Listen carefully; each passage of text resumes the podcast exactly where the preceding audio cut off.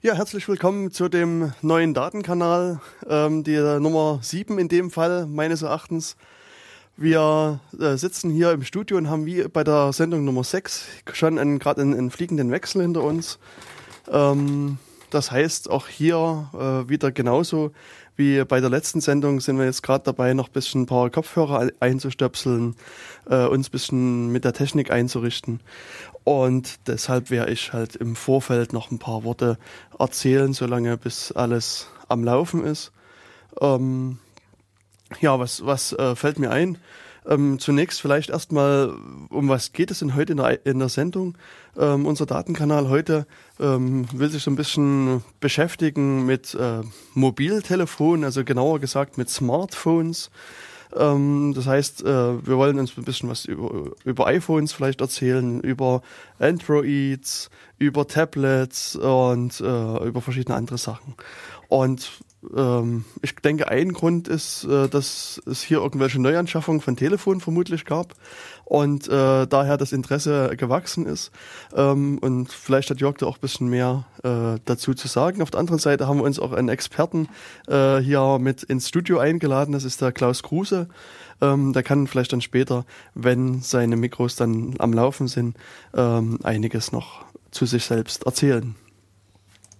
Ja, Jörg klickt immer noch wild in der äh, Technik hier rum, versucht das M, das Mehrlist, MR-List äh, zum Laufen zu kriegen, was so ein bisschen die Musikverwaltung für die Sendung da, äh, darstellt.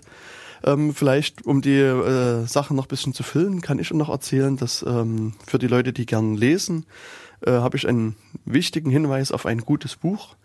Es gibt also ähm, seit äh, letzter Woche das Buch Anonym im Netz äh, zu, wieder mal zu kaufen in einer neuen Variante.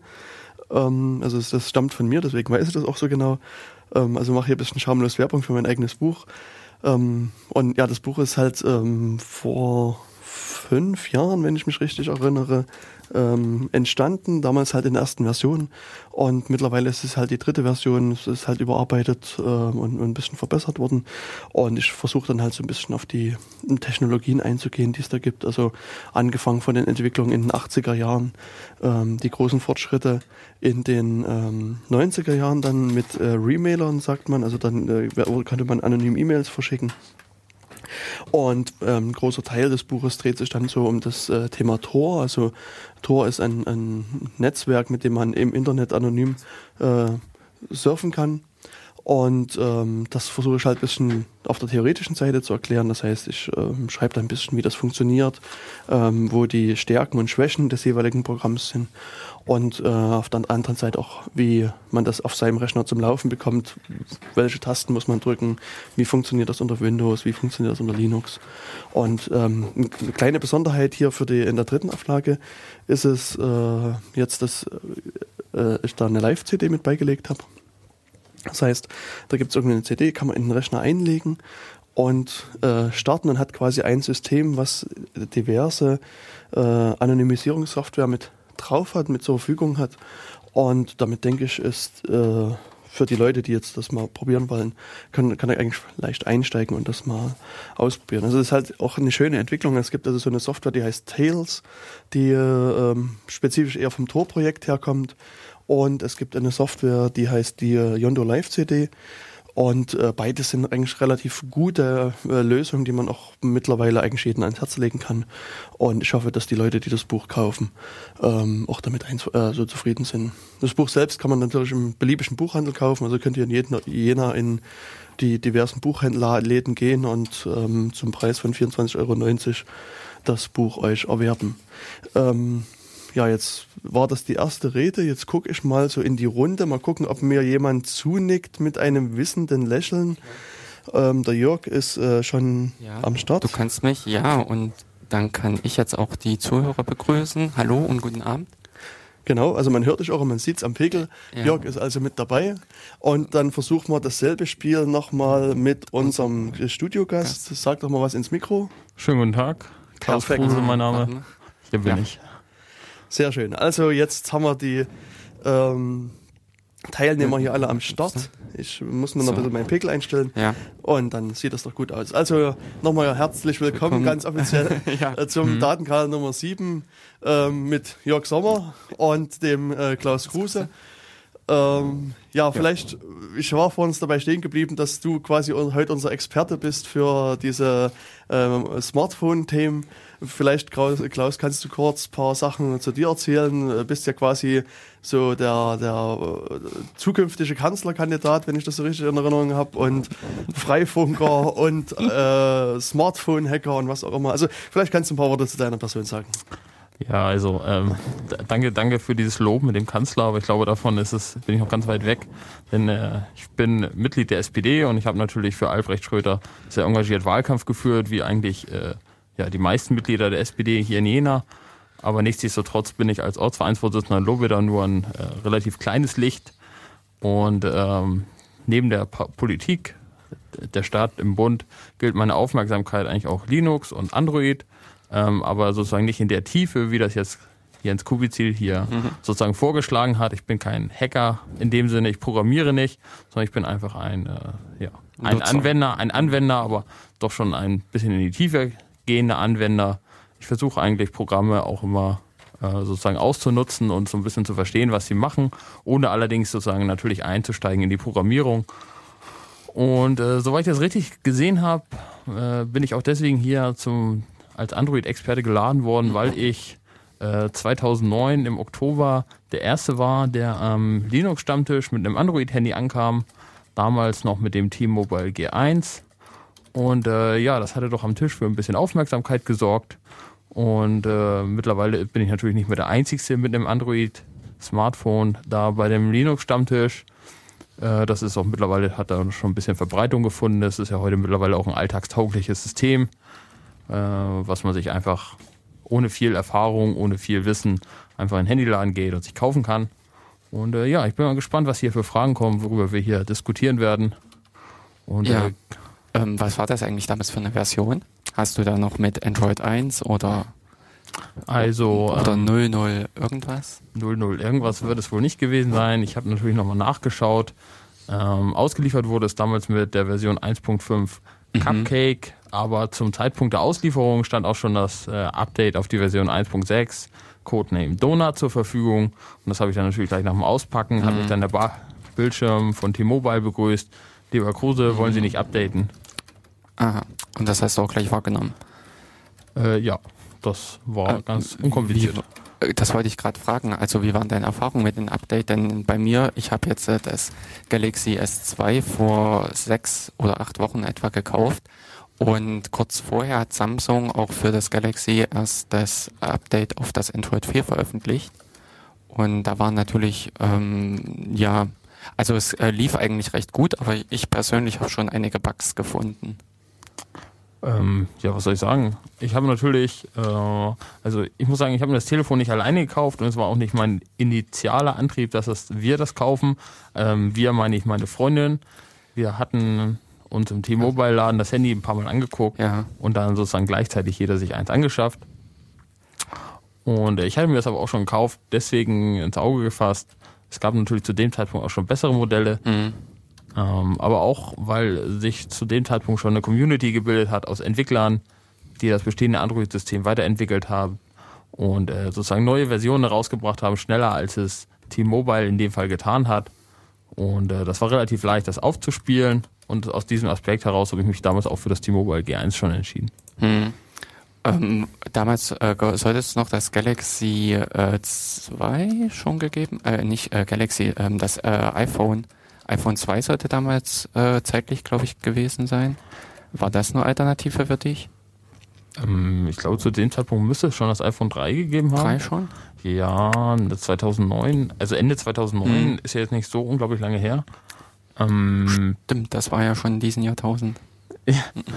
Ja, ich weiß gar nicht. Das stand eigentlich nie so richtig Aha. zur Verfügung, weil die äh, Neupreise fürs iPhone durchgehend hoch waren, lagen, hm, glaube ich, bei etwa 400 Euro.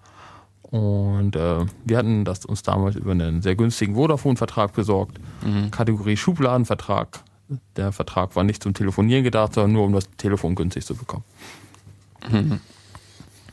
Ja gut, also in dem Sinne haben wir jetzt schon ein paar äh, Modelle genannt, auch so ein paar Begriffe. Ähm, ich denke mal, wir gehen noch einfach mal den Schritt zurück und erzählen ähm, äh, ja im Prinzip diese Sache, was wohin gehört. Also eben, es ist ja so, die Telefone sind oder diese Mobilgeräte sind in den letzten Jahren halt immer mächtiger geworden, haben immer mehr Funktionen bekommen und dementsprechend sind auch äh, die Möglichkeiten und Funktionen auch äh, in den Geräten mehr geworden. Und äh, da haben sich eigentlich so zwei beziehungsweise drei ähm, Systeme am Markt äh, etabliert, sage ich jetzt mal. Ich glaube, das älteste ist davon auch wirklich das BlackBerry, das äh, so wirklich von diesen Mehrwertdiensten im Sinne von E-Mail und allem schon äh, recht lange mitbringt, Wobei, diese ganze Technik. Hm, also äh, ich habe halt so beim Nachdenken über die Sendung mal versucht, meine mhm. Erinnerung so ein bisschen zu aktivieren. Und also gut, auf den Blackberry bin ich damals gar nicht so gekommen. Was mir aber damals einfiel, ist dieses Telefon, was, wo mir gerade noch der Name entfallen ist, woraus dieses ganze Osmocom-Geschichte äh, mit äh, ähm, oh, das OpenMoko. Das OpenMoko, genau. Und ja, das stimmt. mir ein, dass das OpenMoko wäre noch vor diesen ähm, Blackberries gewesen. Aber es, ich kann auch mich hm. durchaus täuschen. Ähm, was, Klaus, hm. was meinst du? Du Streu, äh Nee, also ich glaube, das OpenRocco kam relativ spät und ähm, ja, das ist, glaube ich, ein Beispiel dafür, dass eine Open-Source-Entwicklung mit einer guten Idee anfängt und dann zum Zeitpunkt der Hardware-Veröffentlichung äh, dramatisch veraltet ist und eine Software, äh, wo man eine Kommandozeile bedienen muss, um telefonieren zu können. Und glaube ich, eine relativ traurige Geschichte, was ja. äh, letztendlich aus dem Open Moco geworden ist. Na, das, äh, Wobei, also ich muss sagen, also sicherlich aus dem Telefon ist nicht viel geworden, aus meiner Sicht, aus meiner Beobachtung, aber so diese Software ringsrum, dieses, dieses Osmocom, BB und so weiter, mhm. glaube ich, ist ja auch aus dem äh, Open Moco äh, mit rausgefallen und, und da ist doch eine sehr, sehr wertvolle Software mit entstanden, also mit denen ich quasi wirklich eigene Mobilfunkstationen betreiben kann. Soweit wie ich das so sehe ohne das jemals wirklich in der Hand gehabt zu haben. Ja, aus dieser ganzen Richtung muss, äh, ist auch die Entwicklung für diesen GSM-Stack genau. äh, gekommen, genau. wo äh, jetzt ja richtig Telefonanlagen ja. damit äh, aufgebaut genau. werden können. Genau. Aber ja, wie, wie ja. ist deine, deine Version der Geschichte von, von äh, mobile Smartphones? Na, ich denke also, äh, RIM wird da wohl relativ früh dabei gewesen sein und parallel dazu natürlich Nokia mit ihrem Symbian-System. Da waren mhm. sie doch, glaube ich, auch schon recht lange am Markt und eigentlich auch relativ erfolgreich. Also Smartphone und Nokia, das war ja lange Zeit ein feststehender Begriff, wenn man ein Handy gesucht hatte, was ein bisschen E-Mail konnte, ein bisschen Surfen auch konnte. Aber das hat sich natürlich seit 2009 oder spätestens mit dem iPhone natürlich grundlegend geändert. Ja da sind die Anforderungen an Smartphones haben sich einfach wahnsinnig geändert. Und man darf, glaube ich, nicht vergessen, weil wir es auch gar nicht darüber geredet haben, Windows-Smartphones gab es natürlich, gibt es natürlich auch schon relativ lange, ja, muss man genau. einfach auch mal sagen. Hm. Also ich habe gerade mal bei der allwissenden Müllhalde geschaut und ähm, die, dort wird geschrieben, dass, äh, dass der Vorreiter ein Pen Geos 3.0 System war. Das wird vermutlich nahezu niemandem was sagen, mhm. aber äh, das Ganze war eingebaut in äh, dem Nokia Communicator. Also, ja, also an den entsinne ich mich. Genau, also das, das war, war diese so Aufklapp, dieses ja, genau, ja, zum Aufklappen mhm. da. Hm. Also an sich auch ein damals ein recht nettes Telefon, wie ich fand. Also ich, Na das und man konnte auch wirklich eben viel machen. Die, äh, genau. äh, es war ja auch eine richtige Tastatur genau. dran, sodass man ordentlich schon arbeiten ja, konnte ja. unterwegs. So. Mhm. Das stimmt. Also ich kann mich noch erinnern, ich habe um die Zeit herum damals ein ähm, äh, wie hieß denn das, dem Psion. Das war halt ein Gerät, das äh, war halt auch so zum Aufklappen, aber halt ganz ohne Telefon. Da fehlte halt, also das hatte alle anderen Funktionen, mhm. aber halt die Telefoniefunktion fehlte. Und das lief damals auch mit Symbian. Das die äh, mhm. hat ein Symbian-Betriebssystem, was ja auch jetzt zumindest bis zum Teil von so Nokia mit benutzt wurde. Mhm. Ja, und dann gab es auch parallel eigentlich so ähm, 2000 rum äh, die PDAs, die Palm-Geschichten, genau, ja. wo man in dem Sinne zwar getrennt vom äh, Telefonier-Geschichte äh, schon die Notizen, äh, Kalender und genau. diese ganzen Dinge hatte. Und auch diesen Abgleich mit dem Rechner. Also das hatte der ja, auch. Ich konnte den halt auch an den Rechner anstöpseln und dann halt Daten hin und her abgleichen und so weiter. Mhm, mhm ganz nett. Ja gut, und dann würde ich halt sagen, war wirklich der Meilenstein äh, Apple mit dem iPhone. Genau. Der hat eigentlich so das Ganze massentauglich gemacht, beziehungsweise hat auch die richtige Technik gebracht. Hm. Ähm, viele, viele Sachen miteinander vereint.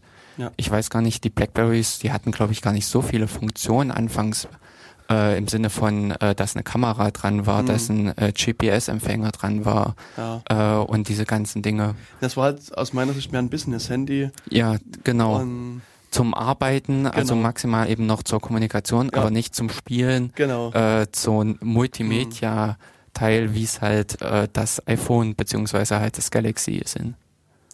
Ja, ich glaube, das äh, grundlegend Neue, was mit dem iPhone eingeführt wurde, ist einfach die durchgängige Bedienung mit dem Finger auf dem Bildschirm. Äh, vorher hatten wir gesehen, dass man entweder mit Steuerkreuz arbeitet oder mit der Tastatur. Mhm.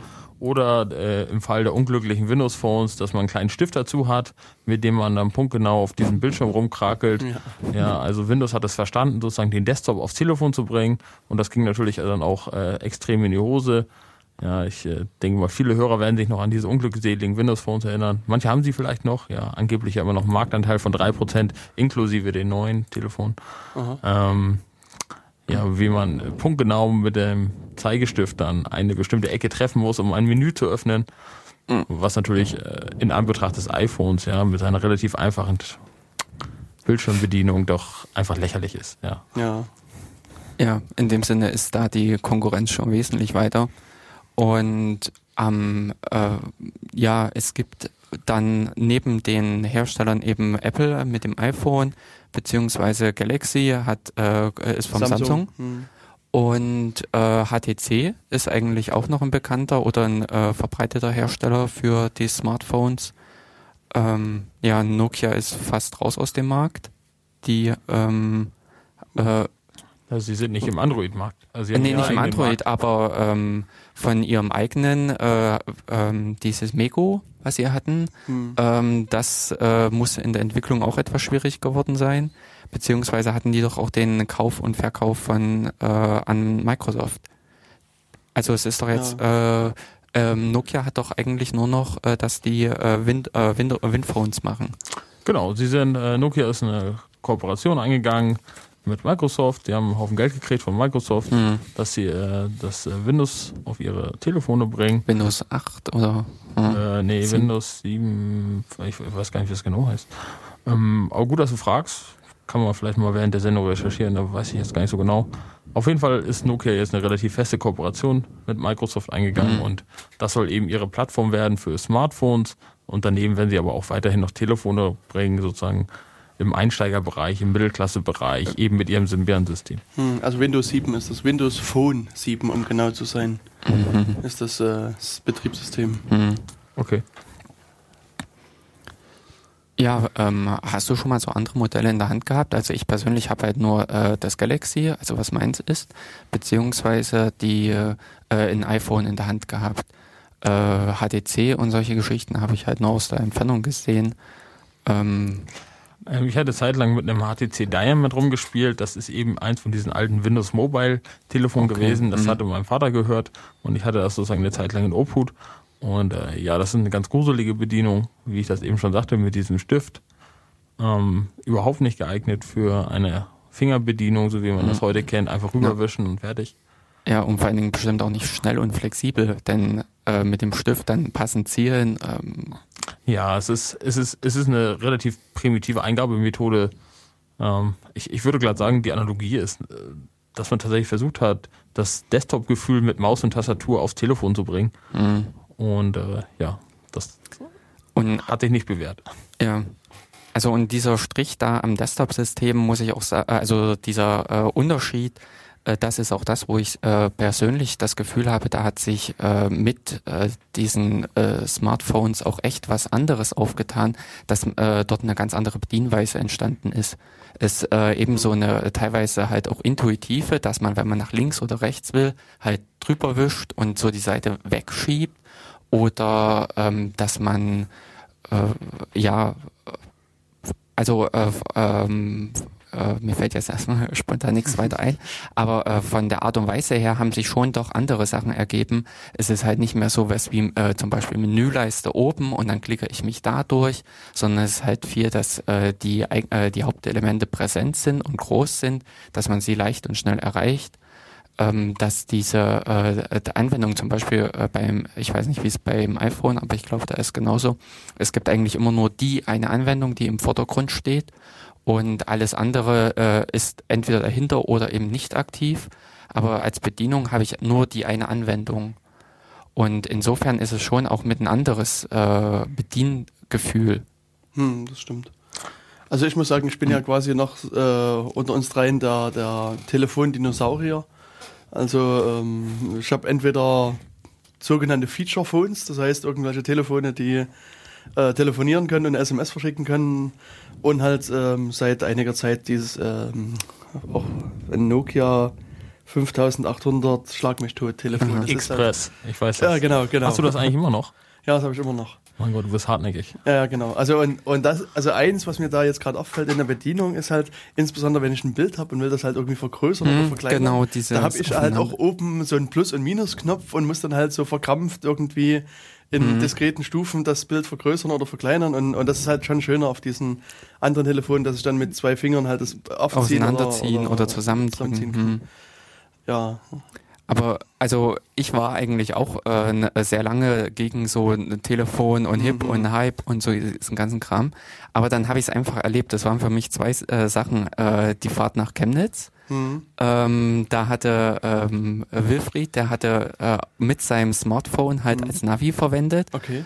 Und das fand ich halt äh, einfach praktisch. Mhm. Du hast einfach dieses Ding dabei ja. und äh, zack und dafür verwendet. Mhm. Beziehungsweise auch noch bei äh, jemand anderen die Anwendung, dass man äh, einerseits halt viele Dinge in diesem Gerät vereint. Mhm. Äh, es ist eben die Kamera beziehungsweise eben GPS und ja. solche Dinge alles beziehungsweise halt auch Organisation, Kalender, äh, E-Mail und solche Sachen. Hm. Also das ist einfach so ein Multifunktionstalent und da habe ich für mich auch wirklich einen Mehrwert erkannt, wo ich sagen kann, das äh, bringt mich irgendwie im Alltag weiter. Hm. Und äh, das war eigentlich jetzt auch mit so dieser Gedanke der Sendung, dass so von den frischen Erfahrungen, die ich gesammelt habe bei mit dem neuen Gerät, hm. äh, das mal zu erzählen, was eigentlich so alles möglich ist, beziehungsweise was alles gibt. Ja, ja. Und äh, genau, und dann, äh, das war einfach so dieser ausschlaggebende Punkt, wo ich gesagt habe, doch, jetzt hole ich mir auch so einen Teil. Ja. Und ähm, hatte dann halt auch rumgeschaut und bin am Ende bei dem Galaxy S2 hängen geblieben. Ähm, das S3 sollte damals äh, Mitte April noch eigentlich, äh, sollte erst Ende Mai vorgestellt werden, okay. so dass ich nicht vor Juni, Juli hm. mit einem Erscheinen äh, gerechnet habe. Äh, der Vorstellungstermin wurde auch vorgezogen zwischenzeitlich, okay. also es kurze äh, paar Tage nachdem ich es äh, mir geholt äh, oder ja eine Woche nachdem ich das Handy hatte, äh, wurde das äh, S3 präsentiert. Aber da muss ich dann auch wiederum sagen, ich habe die Funktionen und alles verglichen oder äh, die mhm. äh, Veränderung und muss sagen, äh, es ist eigentlich ähm, marginal, was sich zum S3 verändert hat, das S2 zum S3 und ich persönlich äh, würde eigentlich nicht umsteigen auf das S3. Äh, naja, du musst ja sagen, du hast ja jetzt sozusagen das ehemalige Flaggschiff von Samsung geholt und das ist auch ein sehr leistungsfähiges Telefon. Meine Freundin hat das jetzt mittlerweile auch schon seit Dezember. Mhm. Es ist ein sehr schnelles Telefon mit einem Zweikernprozessor. Es hat einen sehr großen Bildschirm. Ich glaube, ja, natürlich größer als beim iPhone 4. Und äh, es äh, ist ein sehr schönes Telefon. Ich denke, damit hat man auf jeden Fall zwei oder drei Jahre Spaß. Aber man muss natürlich auch sehen, äh, damals, als ich mir im Oktober 2009 wir uns die G1 geholt haben, ja, da war das sozusagen das Ende der Fahnenstange, haben wir gedacht, mein Gott, ein tolles Telefon, das macht jetzt super viel Spaß. Ja, heute gucken wir darauf und denken, mein Gott, wie habe ich das damals äh, so lange mit diesem Telefon ausgehalten? Ja, 2,4 Bildschirm, 2,4 Zoll Bildschirm, ja, also wahrscheinlich ungefähr die Hälfte von deinem Galaxy S2.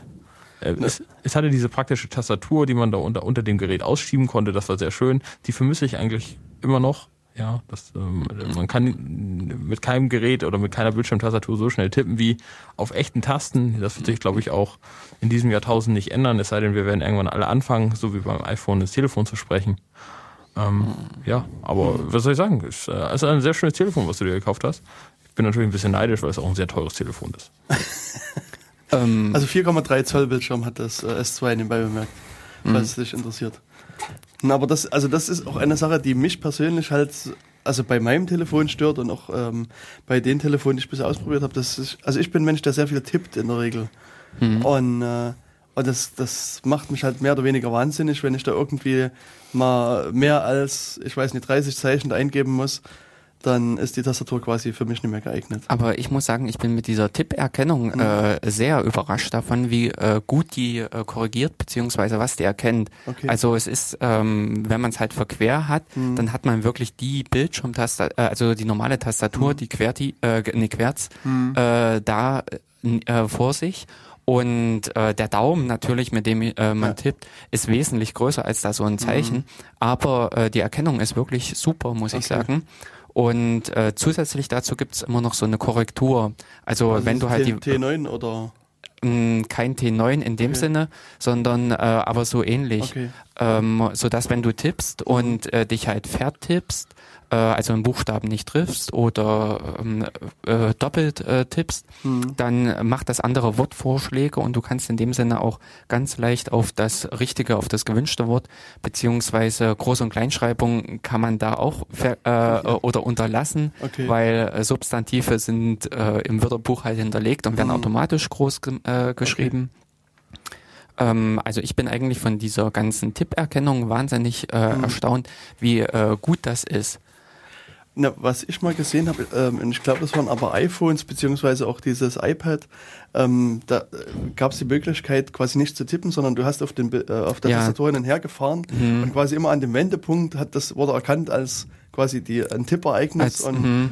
und hat das dann quasi da übernommen. Ich weiß nicht, gibt es sowas auch für die... Äh, Ja, natürlich. Ähm, Okay. Swipe heißt diese Anwendung, die gibt's äh, sowohl für das iPhone als auch für die Android-Systeme.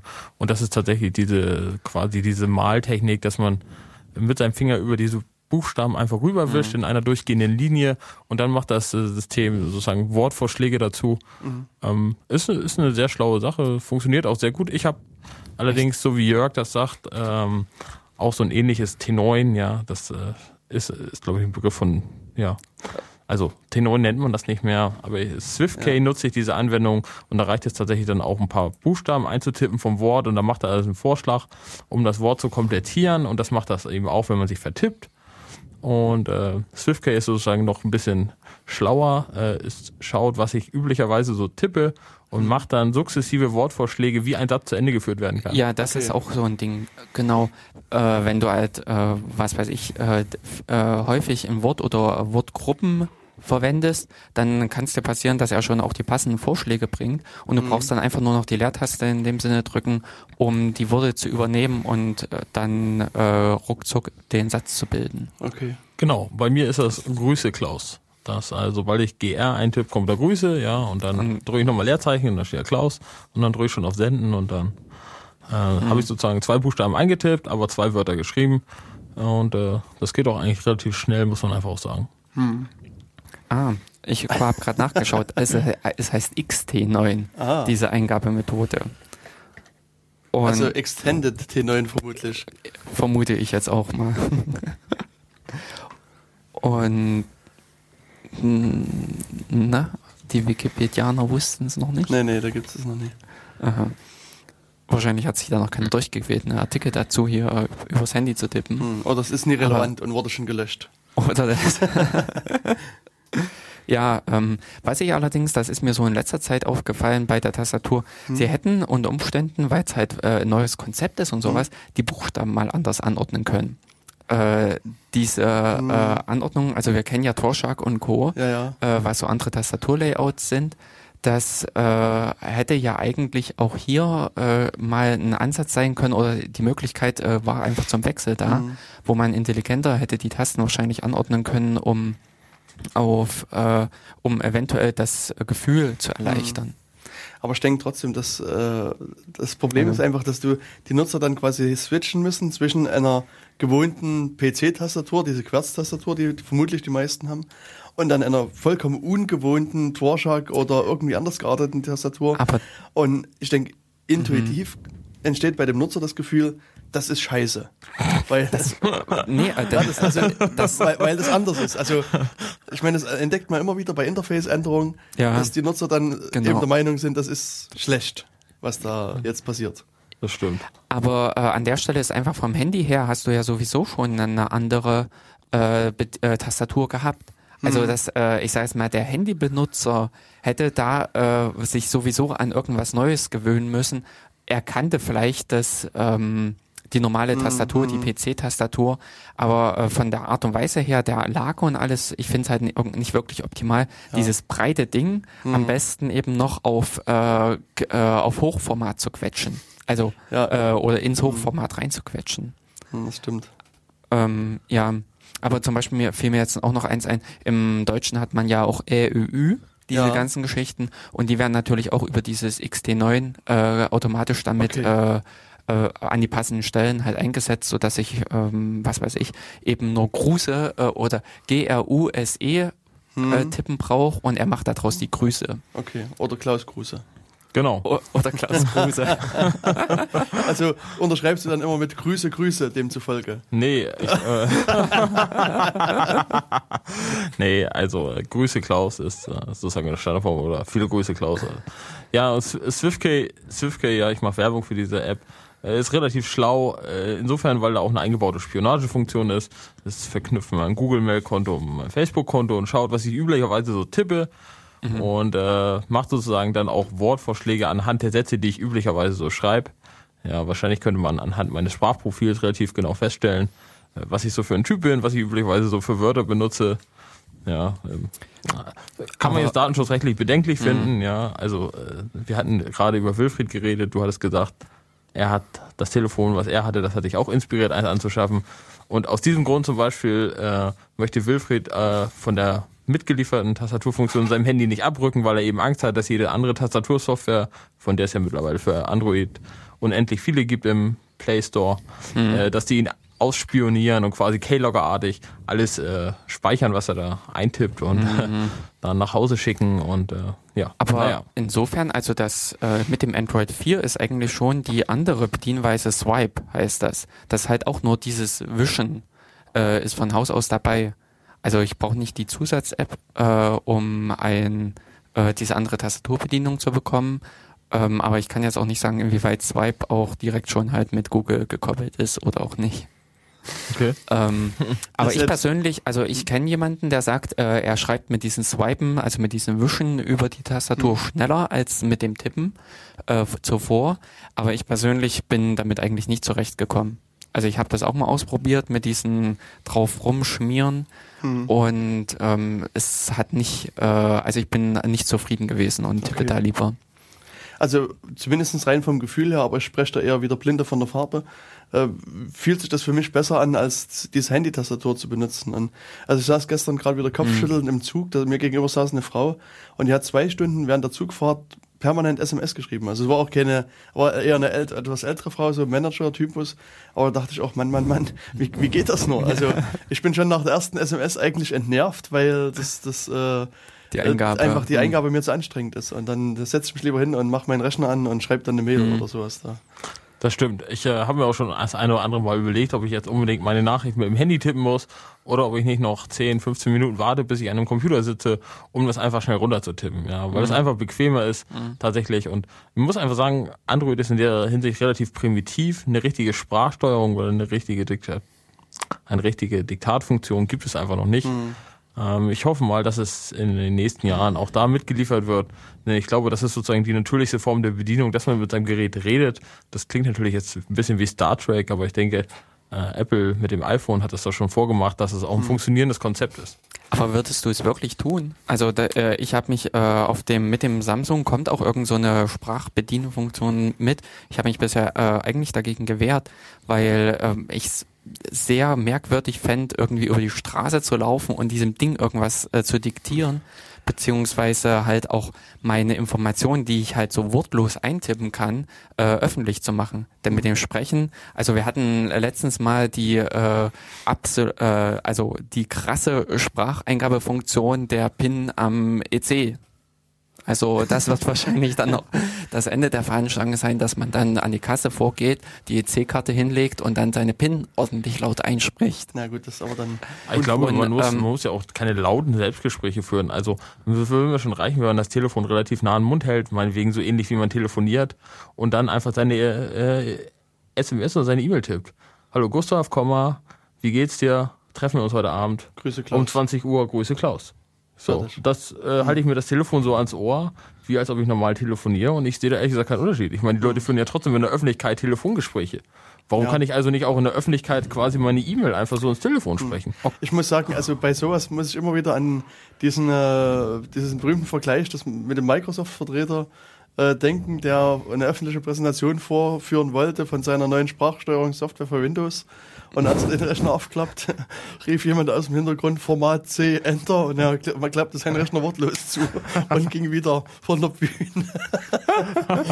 und ich weiß nicht, wie weit denn das sowas halt dann auch bei, bei also äh, in, in dem, der Form halt bei, bei Mobiltelefonen möglich ist, dass man halt vielleicht eventuell dann auch Schadensfunktionen quasi auf die Art und Weise lostreten kann. Dann kommt dein Kind um die Ecke und sagt dann, Papi, du spielst zu viel mit dem Telefon, gesamten Text löschen, sofort. Genau. Ja, nee, also ich, äh, ich, ich glaube, beim iPhone ist es so, dass tatsächlich die Stimme des Besitzers erkennt und auf diese zugerichtet ist. Das heißt also, wenn verschiedene Leute gleichzeitig in dieses Telefon quatschen, sagt dann Siri auch, äh, hör mal zu, ich verstehe das nicht, was du hier sagst. Äh, hier reden zu viele Leute gleichzeitig. Ja. Und es äh, ist, glaube ich, auch so, dass zu viele Leute, die gleichzeitig eine Tastatur bedienen, dass da auch nichts Sinnvolles rauskommt, genauso wie verschiedene Leute, gleichzeitig in ein Te Wobei- Telefon sprechen. Also ich sag ja noch Etherpad, da äh, kommt ja durchaus manchmal so was Sinnvolles raus, wenn verschiedene Leute. Ja, aber da, da schreiben die Leute nicht am selben Wort gleichzeitig Ja, ja. rum. Aber du hast ja jetzt schon äh, dich sehr oft in diesem äh, Bereich da gedreht, was Sprachsteuerung betrifft. Hast du Erfahrung mit Siri, also das mal live ausprobieren können? Nee, leider nicht. Ich habe davon diesen längeren Artikel, der vor einiger Zeit in der CT erschienen war, sehr aufmerksam studiert und äh, verschiedene Berichte im Internet gelesen und die Leute nutzen das wohl, ja, nutzen das und sind wohl recht glücklich. Der einzigste Nachteil ist natürlich, dass du eine permanente Datenverbindung brauchst, weil die Sprachanalyse Ach, nicht auf Quatsch. deinem, ja, nein, die Sprachanalyse funktioniert nicht auf deinem Gerät, sondern das wird an äh, Apple. an Apple geschickt, nicht direkt an Apple, ähm, die sozusagen die Sprache auswertet und daraus die nötigen Informationen extrahiert, um dann Befehle zu generieren. Das heißt also, du bist auf eine permanente Datenverbindung angewiesen und das wäre natürlich mal äh, ein Marktkracher, wenn es das auf dem sozusagen eigenen Androiden geben würde, ohne dass man eine permanente Datenverbindung braucht. Weil das ist, glaube ich, das, was momentan auch viele Leute abhält, sich ein Smartphone zu besorgen. Äh, die Sorge, oder dass die äh, Kosten für die Datenverbindung sehr hoch sein könnten. Wobei das ja eigentlich über die ganzen Flatrates abgefedert wird. Äh, Ja klar, und, Äh, also datentechnisch äh, gibt's, äh, ach doch ja, es gibt auch so Minuten, äh, nee, äh, Kilobyte-basierte Abrechnungssys äh, Ab äh, ja, Abrechnungssysteme. Aber im Grunde ist, äh, kriegst du heute eher die Flatrate, äh, die dann halt irgendwann gedrosselt wird. Ähm, aber äh, eigentlich kannst du beliebig. Ja klar, natürlich Ich ist das kein Problem, aber das ist normalerweise sozusagen mit zusätzlichem Aufwand verbunden. Ja, ich muss dann sozusagen meinen Provider anrufen, ich muss fragen, welche Tarife hat er, was kann ich dazu Ja. buchen, muss ich möglicherweise den Vertrag wechseln, muss ich mir eine neue SIM-Karte kaufen. Ähm, und das ist sozusagen erstmal zusätzlicher Aufwand, der dazukommt. Und das ist für viele Leute natürlich dann auch erstmal erstmal ein Punkt, wo sie sagen, nein, das sind neue Sachen, damit will ich mich nicht beschäftigen, also kaufe ich mir auch erstmal kein Smartphone oder ich benutze keine mobile Datenverbindung. Ja. Ähm, in dem Sinne würde ich auch so äh, grob gesagt, äh, für Otto Normal ist das Smartphone eigentlich nicht äh, notwendig. Also es äh, bringt Ja. interessante Funktionen und äh, wer so ein Technikbenutzer ist, ich sage jetzt mal, wer Digitalkamera und Notizen unterwegs und äh, diese Dinge alle, äh, für den ist es wirklich interessant. Aber wer mit seinem Telefon telefonieren will, äh, der braucht kein Smartphone. Also das ist wirklich auch äh, klar. Ja. Also sehe ich genauso. Dass, äh, also ich denke immer so ein bisschen an die Unix-Philosophie, One Tool, One Job oder One Job, One Tool.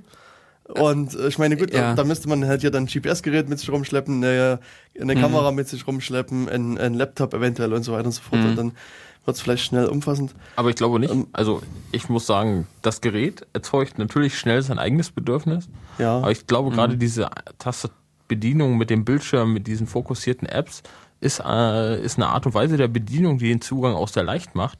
Und gerade auch ältere oder. Leute, die das noch nicht in der Hand haben, kann, wenn man denen sozusagen die Basisfunktion zeigt, okay, mit dieser Taste kommst du immer zurück auf den Startbildschirm, mit dieser Taste öffnest du das Menü in der, in der App, die du gerade aufgerufen hast. Das sind relativ wenige Bedienmöglichkeiten und das äh, macht es Leuten doch eigentlich auch einfach, da einen Zugang zu finden zu solchen Systemen. Und die Möglichkeiten sind einfach sehr vielfältig. Also ich denke, dass jeder, auch wenn er nur wenig Anwendungen nutzt oder nur wenig Bedürfnis hat, da trotzdem durch diese Integriertheit in diesem Gerät äh, da einen Gewinn draus ziehen kann. Ähm, das, beziehungsweise ähm, du, äh, dadurch, dass man auch das Ding anpassen kann, also sich das konfigurieren kann, kann ich mir auch sehr gut vorstellen, dass man eine einfache Bedienung, dass man eigentlich nur so deinen Startbildschirm hat. Dort liegen die drei Knöpfe für Telefonieren, Nachrichten schreiben und ausschalten. Und ähm, das ist das, was auch an den Telefonen in den letzten Jahren viele gestört hat, dass da hunderttausend Zusatzfunktionen gekommen sind. Ich konnte noch nebenbei äh, die Börsenkurse abrufen und alles. Und die äh, konnte ich nicht wegkonfigurieren. Hm.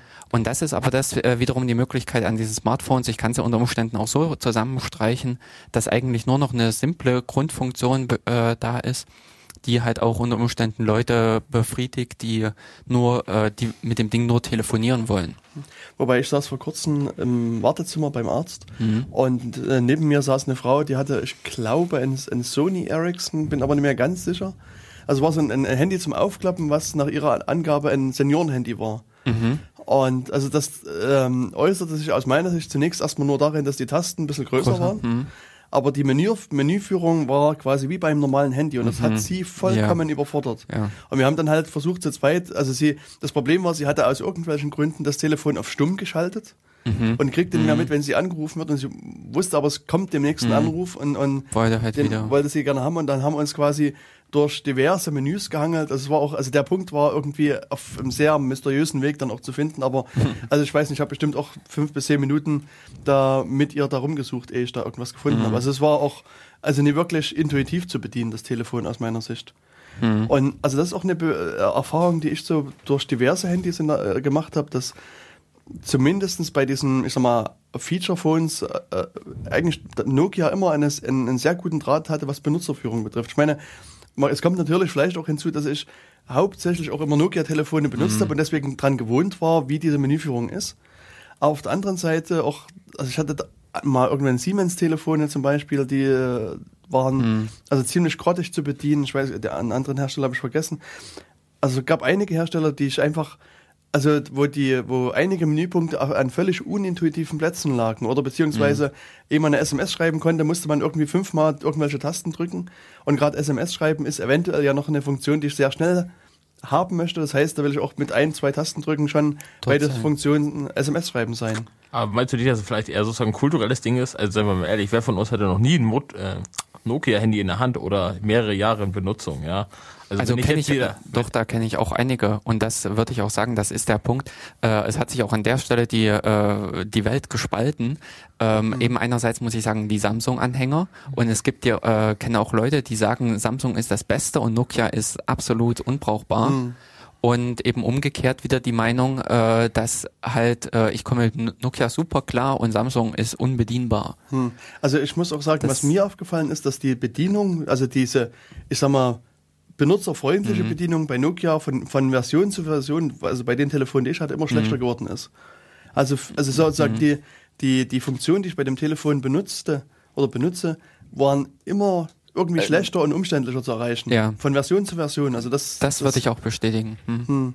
Und dann, ich meine, jetzt habe ich dieses äh, Nokia irgendwas 5800, das ist halt das Smartphone, das will ich auch nicht vergleichen mit den anderen. Also da kann ich mhm. zum Teil auch mir ja äh, auf diesen äh, Desktop sozusagen, mhm. auf diese Arbeitsfläche da Sachen rein konfigurieren, die ich dann auch schnell erreichen kann. Und das ist halt natürlich wieder angenehmer.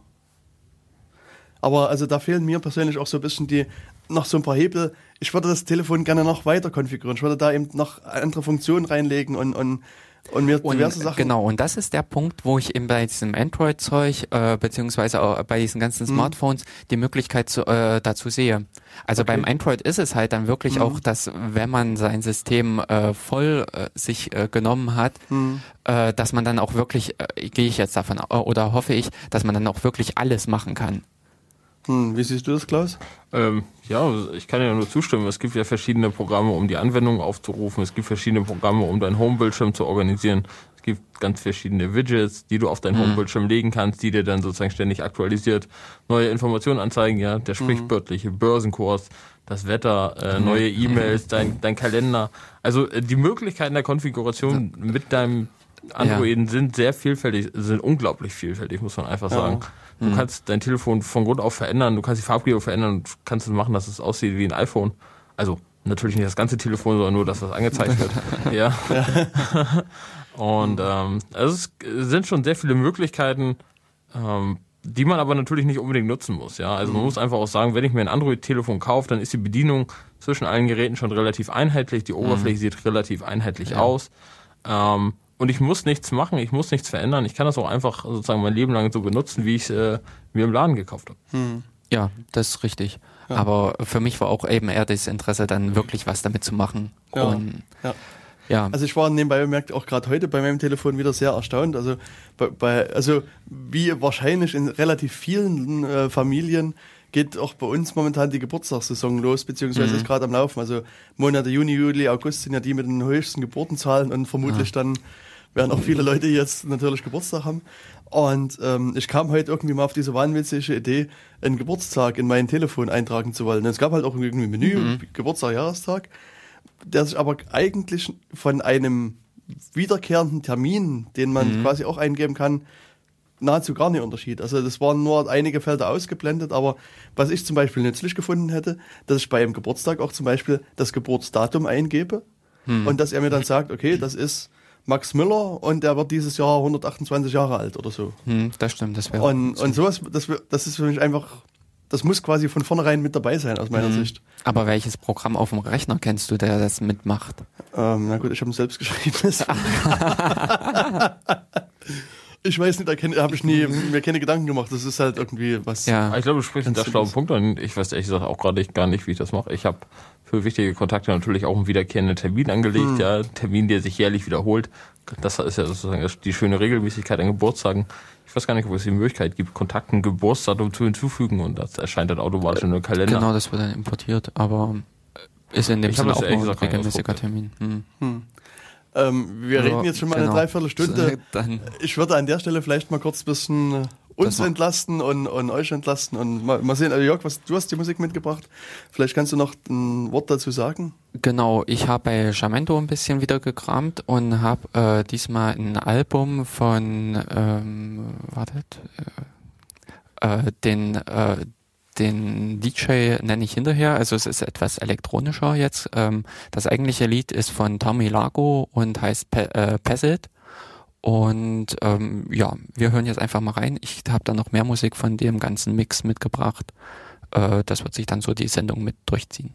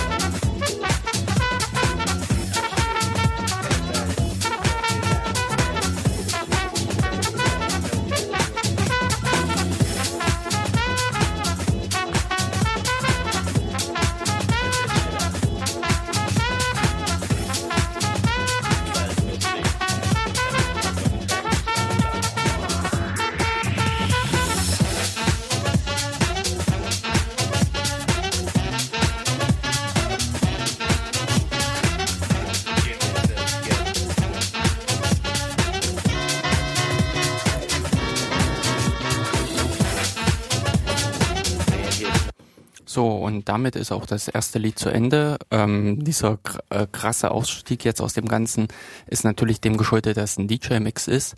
Aber äh, wir steigen dann wahrscheinlich, ähm, äh, ja doch, das nächste Lied wird dann genauso krass einsteigen mit so einem Schnitt. Okay. Ja. Vielleicht hättest du gleich den ganzen DJ-Mix durchspielen sollen. Mm, das sind, hätten glaube wir ich, anderthalb Stunden. Da sagen, hätten wir ja. nicht mehr allzu viel von, äh, von der Sendung gehabt. Ähm, also vor der Pause sind wir so ein bisschen bei den Kontakten und stehen geblieben. Ich hatte irgendwas von Geburtstagen erzählt, was mir äh, bei meinem Telefon aufgefallen ist. Und ja, Klaus, du hattest irgendwas auch dazu bei deinem auch mit ähm, zu monieren gehabt. Äh, auf derselben, also oder ähnlichen äh, Kontext hattest du äh, vorhin schon mal so ein bisschen diese ganze Facebook und, und Google Plus und whatever Integration da angesprochen. Was mir vor kurzem bei jemandem aufgefallen ist, der halt auch so ein äh, Samsung-Handy hatte. Ich glaube, ein Samsung war das auch. Ähm, was mich sehr erschrocken hat, muss ich sagen, weil ich das bisher da noch gar nicht so wahrgenommen habe, dass es geht. Also der, das Handy hat sich halt auch mit Facebook connected und hat quasi automatisch die, die Facebook-Kontakte auf das Telefon runtergeladen, äh, da halt mit integriert und hat auch eben alle, also diverse andere weitere Informationen da äh, mit, mit verbunden. Also das äh, war ich gerade auch mit Hinblick auf die Datenschutzsendung, die da irgendwann mal gelaufen ist, ähm, doch sehr, sehr erschrocken und sehr erstaunt, wie äh, easy und problemlos sich da irgendwelche Daten verknüpfen lassen. Ja, Na klar, aber das äh, geschieht natürlich mit deiner ausdrücklichen Zustimmung. Wenn du äh, die Facebook-Anwendung auf deinem Telefon installierst, dann wird es bei der ersten, beim ersten Starten fragen, was mit deinen bestehenden Kontakten sein soll. Und da ist die Voreinstellung, die ja auch einigermaßen sinnvoll für viele Leute ist, dass äh, sozusagen die deine bestehenden Kontakte, die du zum Beispiel bei Google schon hast, dann zum Beispiel um das Bild ergänzt werden, was bei Facebook für sie hinterlegt ist. Ähm, und so kannst du dann zum Beispiel in deinem Telefonbuch auf deinem Telefon sehen, äh, wieder. nicht nur nicht nur den Namen, sondern du äh, siehst dann unter Umständen auch das Gesicht. Ja, gerade wenn man viele Freunde hat, dann vergisst man schon mal leicht, wie die alle aussehen. Nein, das war natürlich ein Scherz. Ja, also es, ist es ist eine Bequemlichkeitsfunktion. Ja. Also was ich mich dann, oder was sozusagen meine äh, Frage war, die da sofort auftaucht, ist es denn am Ende vielleicht sogar eine bidirektionale Funktion? Das heißt, gibt es quasi bei Facebook am Ende ein Schattenkonto meiner Kontakte und wenn ich dann sozusagen auf meinem Telefon was eintippe, wird dann sozusagen dieser Abgleich dieses auf Schattenkonto gemacht. abgeglichen. Und was natürlich, ich meine, es kann keinen Abgleich mit dem Original, mit der Originalperson geben, aber sozusagen man könnte auch dieses Original, also wenn jetzt zum Beispiel, ich habe ein Samsung und Jörg Mhm. hat jetzt, also dein Facebook-Kontakt läuft auf meinem Telefon und jetzt schreibe ich auf meinem Telefon, dein Geburtstag ist der 1.1.2012 und jetzt trägt sozusagen die Anwendung das wieder zu Facebook zurück und dein Geburtsdatum steht aber nicht bei Facebook, aber Facebook könnte jetzt sozusagen nicht. diese Informationen wieder verknüpfen und hat auch über dich mehr Informationen, Mhm. was du aber vielleicht gar nicht wolltest. Und das äh, sind ja Sachen, wo, wo man selbst eventuell auch Daten aus der Hand gibt, die man vielleicht gar nicht will. Ja, also äh, für das Google Plus weiß ich, dass äh, da sämtliche Kontakte und alles auf dieses Google-Konto synchronisiert werden. Und ich sage jetzt mal, wenn die runter sind vom Telefon, pff, kein Mensch weiß, was dann dort damit veranstaltet wird. ja. Also äh, das ist so ein Punkt, wo ich auch ähm, ziemlich mit mir gerungen habe, aber für mein Update auf das Android 4 brauchte ich das Google-Konto und habe dann auch eins angelegt, was ich allerdings versuche, äh, möglichst die Synchronisation zu vermeiden, Hm. ähm, weil ich eigentlich, äh, ich persönlich will mit meinen privaten äh, Dingen oder mit den von mir kontrollierten Rechnern äh, synchronisieren. Und äh, sehe auch eigentlich jetzt nicht unbedingt den Gewinn drin, Ja. äh, sämtliche Anwendungen oder säm äh, alle möglichen Daten, Bilder und alles irgendwo bei Google nochmal zwischenzuspeichern. Hm, genau, deine sämtlichen Partykotzbilder, die sollen auf dem Telefon genau. Ähm, naja, die Sache ist Google, Google und also es geht im Wesentlichen um Google, sozusagen das äh, leidige Thema, die Datenkrake Google. Und äh, das ist natürlich eine sehr begründete Sorge, die viele Leute haben, wenn sie so ein, äh, wenn sie das Wort Google hören, ja, wenn ich ein Google-Konto habe und anfange, meine Sachen bei Google zu speichern, was weiß Google alles über mich? Und äh, naja klar, kein, kein, keine noch so schönen Datenschutzregeln der Welt können diese Sorgen ausräumen, denn wenn die Daten erstmal außerhalb von Ja. mir irgendwo anders bei jemand anders auf der Festplatte liegen, dann liegen sie dort, ja, und äh, trotz aller schönen Worte, trotz aller Versprechen, Googles berühmtester Satz, ja, don't, don't be evil. Äh, man weiß nie, man weiß natürlich nie, wie- inwiefern sie sich daran halten und inwiefern dann tatsächlich von einem Informationen weiter gesammelt werden, auch wenn man diesen Dienst möglicherweise gar nicht, äh, gar nicht mehr nutzt. Aber es ist äh, mit einem Android-Handy sozusagen relativ schwer, aber nicht unmöglich, sich dieser Notwendigkeit zu entziehen, ein Google-Konto zu haben. Also es gibt durchaus auch äh, die Möglichkeit, ein Android-Handy zu besitzen, ohne ein Google-Konto zu nutzen. Das geht natürlich, aber dann äh, ist es ein bisschen umständlicher, sondern das erfordert dann natürlich auch ein bisschen Wissen, mhm. dass man selber dann eben eine Groupware aufsetzt, wie Simra, äh, vielleicht ein Exchange zur Verfügung hat oder irgendwas mhm. anderes und da dann seine E-Mails speichert und die aufs Telefon holt, da seine Kontakte speichert und die damit aufs Telefon holt, ohne dass äh, Google oder Facebook sozusagen davon erfahren.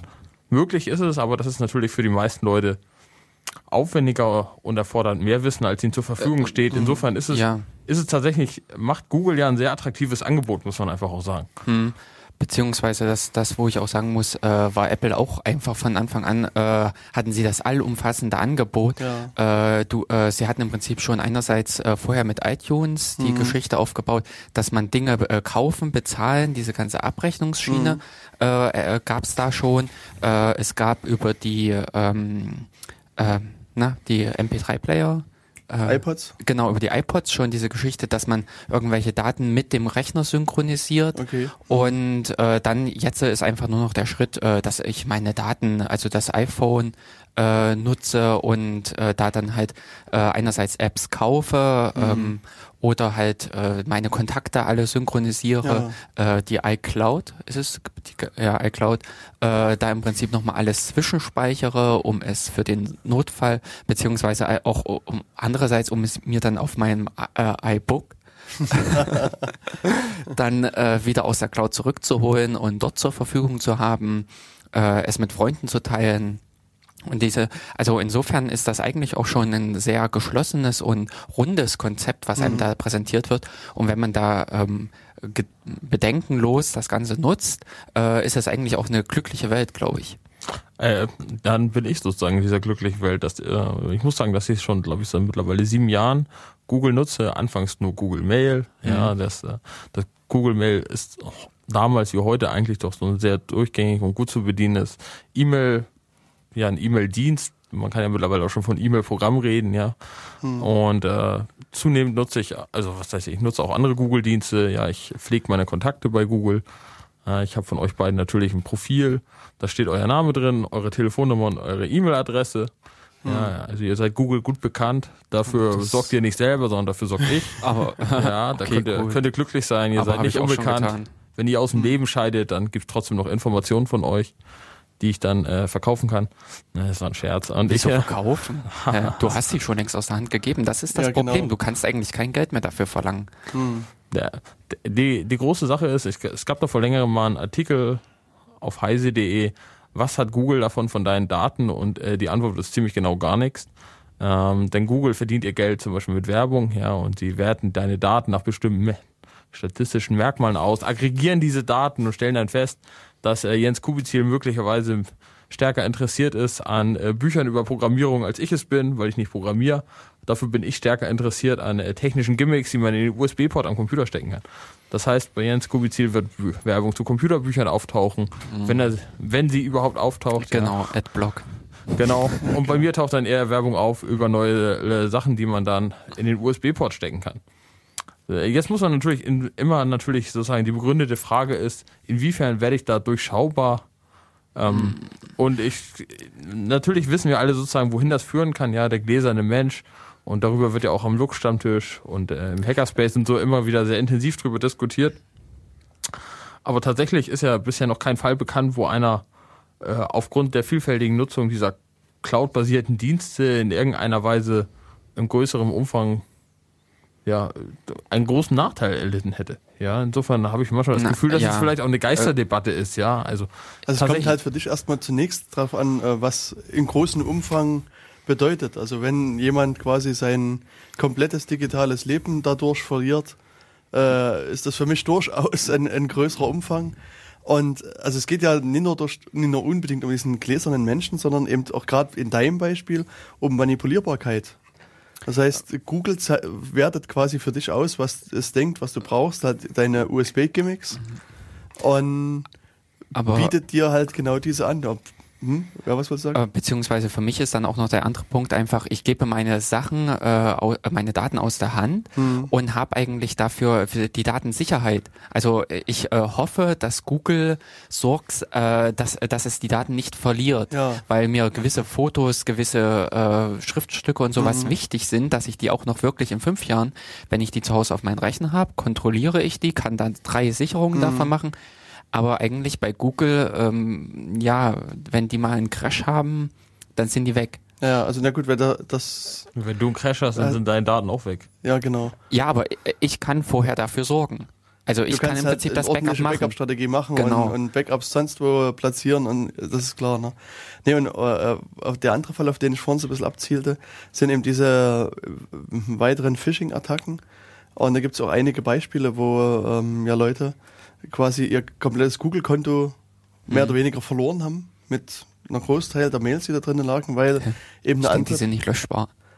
äh, naja, doch, du kannst die ja selber löschen. Also da war es eben so, dass ein anderer eben das Konto übernommen Mhm. hat.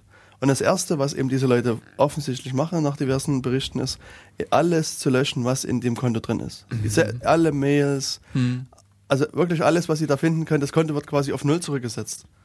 Und dann fangen sie halt an, eben deine Freunde anzuschreiben und so nach- nach dem Motto, ja, ich sitze hier gerade in Helsinki fest und Mhm. äh, meine Abschlussflugmaschine verpasst, kann Zweitflug nur bezahlen, überweis mir doch mal schnell 100 Dollar und wenn ich wieder in Deutschland bin, weißt du, ja, kriegst du zurück. Aber ich, ich weiß jetzt nicht, inwiefern das ein konkretes Problem von Google ist. Nee, das ist kein, kein Problem jetzt wirklich von Google, aber das ist halt eine äh, durchaus latente Gefahr, wenn du deine Daten irgendwo online, nur online hast. Also diese Person, um die es da geht, die ich dann so im Hinterkopf habe, bei der war es halt so, die hatte quasi ihr, ihr Leben wie du komplett bei Google hinterlegt. Genau. Und Und danach war, das, danach war das Konto einfach mal weg. Und es war immerhin so, dass das, also Google hat dann irgend, irgendwelchen Backups nachgegraben und konnte Mhm. einige Mails wieder, wieder zurückholen, aber doch ein, ein Großteil seines digitalen Lebens war im Nirvana verschwunden. Mhm. Und insofern ist so ein Offsite-Backup, was Jörg sagte, durchaus sicherer, weil dann hast du die Gewalt über deine Daten und kannst auch selber vielleicht einschätzen. Und das kann ich auch bei Google Mail genauso. Ich kann alle meine Kontakte runterladen, ich kann alle meine E-Mails runterladen, auf einen USB-Stick speichern und diesen USB-Stick unter meinem Kopfkissen verstecken. Genau, und das, das musst du aber dann auch machen. Genau. Ja. Das, So. Aber, und das ist, wenn du deinen eigenen Server aufsetzt, deinen eigenen E-Mail betreibst, genau dasselbe. Wenn da die Festplatte abraucht und du hast kein Backup, dann äh, auf Wiedersehen digitales Leben. Ja, das, äh, das einzig Gute, die Gewissheit, die du dann hast, ist, dass du ganz selber dafür verantwortlich bist, dass dein digitales Leben äh, im Datennirvana verschwunden ist. Das ist natürlich eine freudige Gewissheit angesichts dessen, dass trotzdem alles weg ist. Ja, also da, äh, okay, dass man im Prinzip auch wirklich noch den Löschknopf bedienen kann und äh, weiß, dass es gelöscht ist. Ja, klar. Ja, ähm, ja also äh, die Verknüpfung mit dem äh, Google äh, beziehungsweise mit sämtlichen anderen ist, äh, haben sich äh, auch an dieser äh, Stelle noch wesentlich an, äh, mehr Dienste, finde ich, aufgetan. Eine Anwendung, ich persönlich finde es eher nervig, aber äh, sehr viele kenne ich, die es nutzen, WhatsApp. Das äh, ja, das ist einfach nur so ein Kommunikationsdienst. Äh, äh, Im Grunde nichts anderes als ein Chopper oder ein ICQ, Okay. aber äh, halt äh, äh, toll und hip. Äh, der Gewinn für diese App oder an dieser App ist eigentlich nur, dass sie dich anhand deiner Telefonnummer identifiziert. Also du meldest dich dort nicht mit einem Benutzernamen und sowas an, Hm. sondern mit deiner Telefonnummer und dementsprechend kann auch jeder andere dich anhand, äh, also im Telefonbuch über diese ähm, äh, über, äh, dich äh, sehr schnell finden und dementsprechend auch schnell erreichen. Mhm. Äh, nee, da schreibt sich WAT, also Watt, Watt ist ab. Also richtig ganz normal, wie man es auch. Na, nee, nicht ist, sondern äh, W Watts ab. Sprechen wir das nicht WhatsApp aus? Ja, Ja. WhatsApp. Okay. WhatsApp. Hm. Und ähm, ich persönlich habe da auch nicht den äh, Mehrwert drin äh, gefunden. Es ist halt aber einfach, dass das für viele äh, die Kommunikationsplattform ist, so wie es halt teilweise auch für viele im Facebook ist. Und entweder ist man in Facebook drin oder draußen. Und genauso ist es auch hier. Entweder hat man sich What, äh, WhatsApp äh, installiert oder nicht. Hm. Aber äh, WhatsApp ist doch gerade ein Beispiel, wie sozusagen eine gelungene Bedienung auf dem Handy funktioniert. Ja, du installierst WhatsApp, du startest es, es fragt dich, ob du diese Telefonnummer für WhatsApp nutzen möchtest. Dann zeigt es dir Ja. die Kontakte, die es auch nutzen. und du kannst dann den Nachrichten, du kannst den Bilder schicken. WhatsApp ist gerade dabei, SMS äh, überflüssig zu machen für jedes Handy, was eine Datenverbindung hat. Ja. Insofern kann man WhatsApp vielleicht gar nicht unterschätzen und muss es auch gar nicht gering spielen, sondern es ist einfach quasi ein SMS-Ersatz, der aber eben quasi keine SMS benutzt. Jetzt, ja, der, Also äh, es nützt SMPP, wenn ich äh, XMPP, wenn ich das hier gerade so richtig sehe. Also echt? Chopper sozusagen, Ja, ja. Äh, landläufig gesprochen. Wow, da müsste man ja mal forschen, ob man da eventuell auch ein richtiges Chopper-Konto äh, dafür verwenden kann. Vermutlich ja. Also das ist ja auch wie bei Google Mail oder auch bei Facebook. Die kann man ja auch mit einem normalen Chopper-Client ansprechen. Mhm. Und interessanterweise, was ich halt gerade bei Facebook festgestellt habe, scheint offensichtlich, wenn man sozusagen mit dem Chopper-Client und dem Chopper-Server redet, äh, ist zumindest nach die Daten, die man von Facebook am Ende kriegt, fehlt diese Kommunikation über diesen privaten Client. Also eventuell werden die bei Ach, Facebook nicht mit Vergessen die das? Hm, Ja, ja. Und auf der anderen Seite, auf der Website, wenn man halt auf der Website quasi chattet, dann ist das in diesem Datenprotokoll meines Wissens mit drin Mit gewesen. drin. Aha. Und Was meinst du? Das verstehe ich nicht.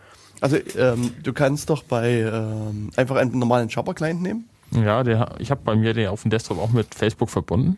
Ja, genau. Und dann, und dann äh, chat- chattest du quasi mit deinen Facebook-Freunden. Ja. Und das Genauso erscheint gleichzeitig auf der Website. Genauso gut kannst du auf die Website gehen Ja. und dort halt deinen Text reinklimpern Ja. und ähm, siehst dann halt auch. Und jetzt kannst du ja von, von Facebook dir einen Datendump abgeben oder ziehen lassen, geben lassen. Ja, von dieser Möglichkeit habe ich gehört.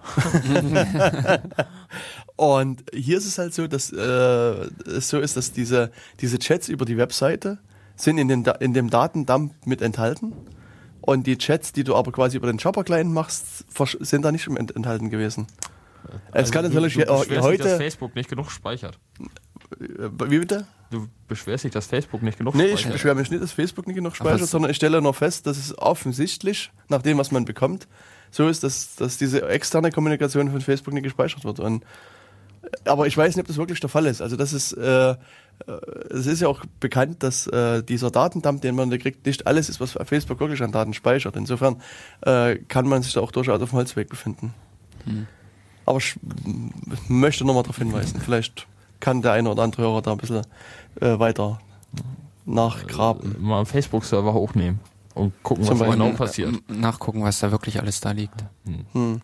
Allerdings, wenn ich hier wieder in der allwissenden Müllhalde so ein bisschen bei WhatsApp äh, rumlese, erscheint mir diese Anwendung ja doch extrem fragwürdig. Also er hat eine sehr lange Historie von Sicherheitslücken. Und, ähm, also hier steht auch, dass, dass irgendwann äh, WhatsApp aus irgendeinem unbekannten Grund aus dem App Store verschwand und man nimmt nur an, dass es im Zusammenhang mit Sicherheitslücken äh, stand.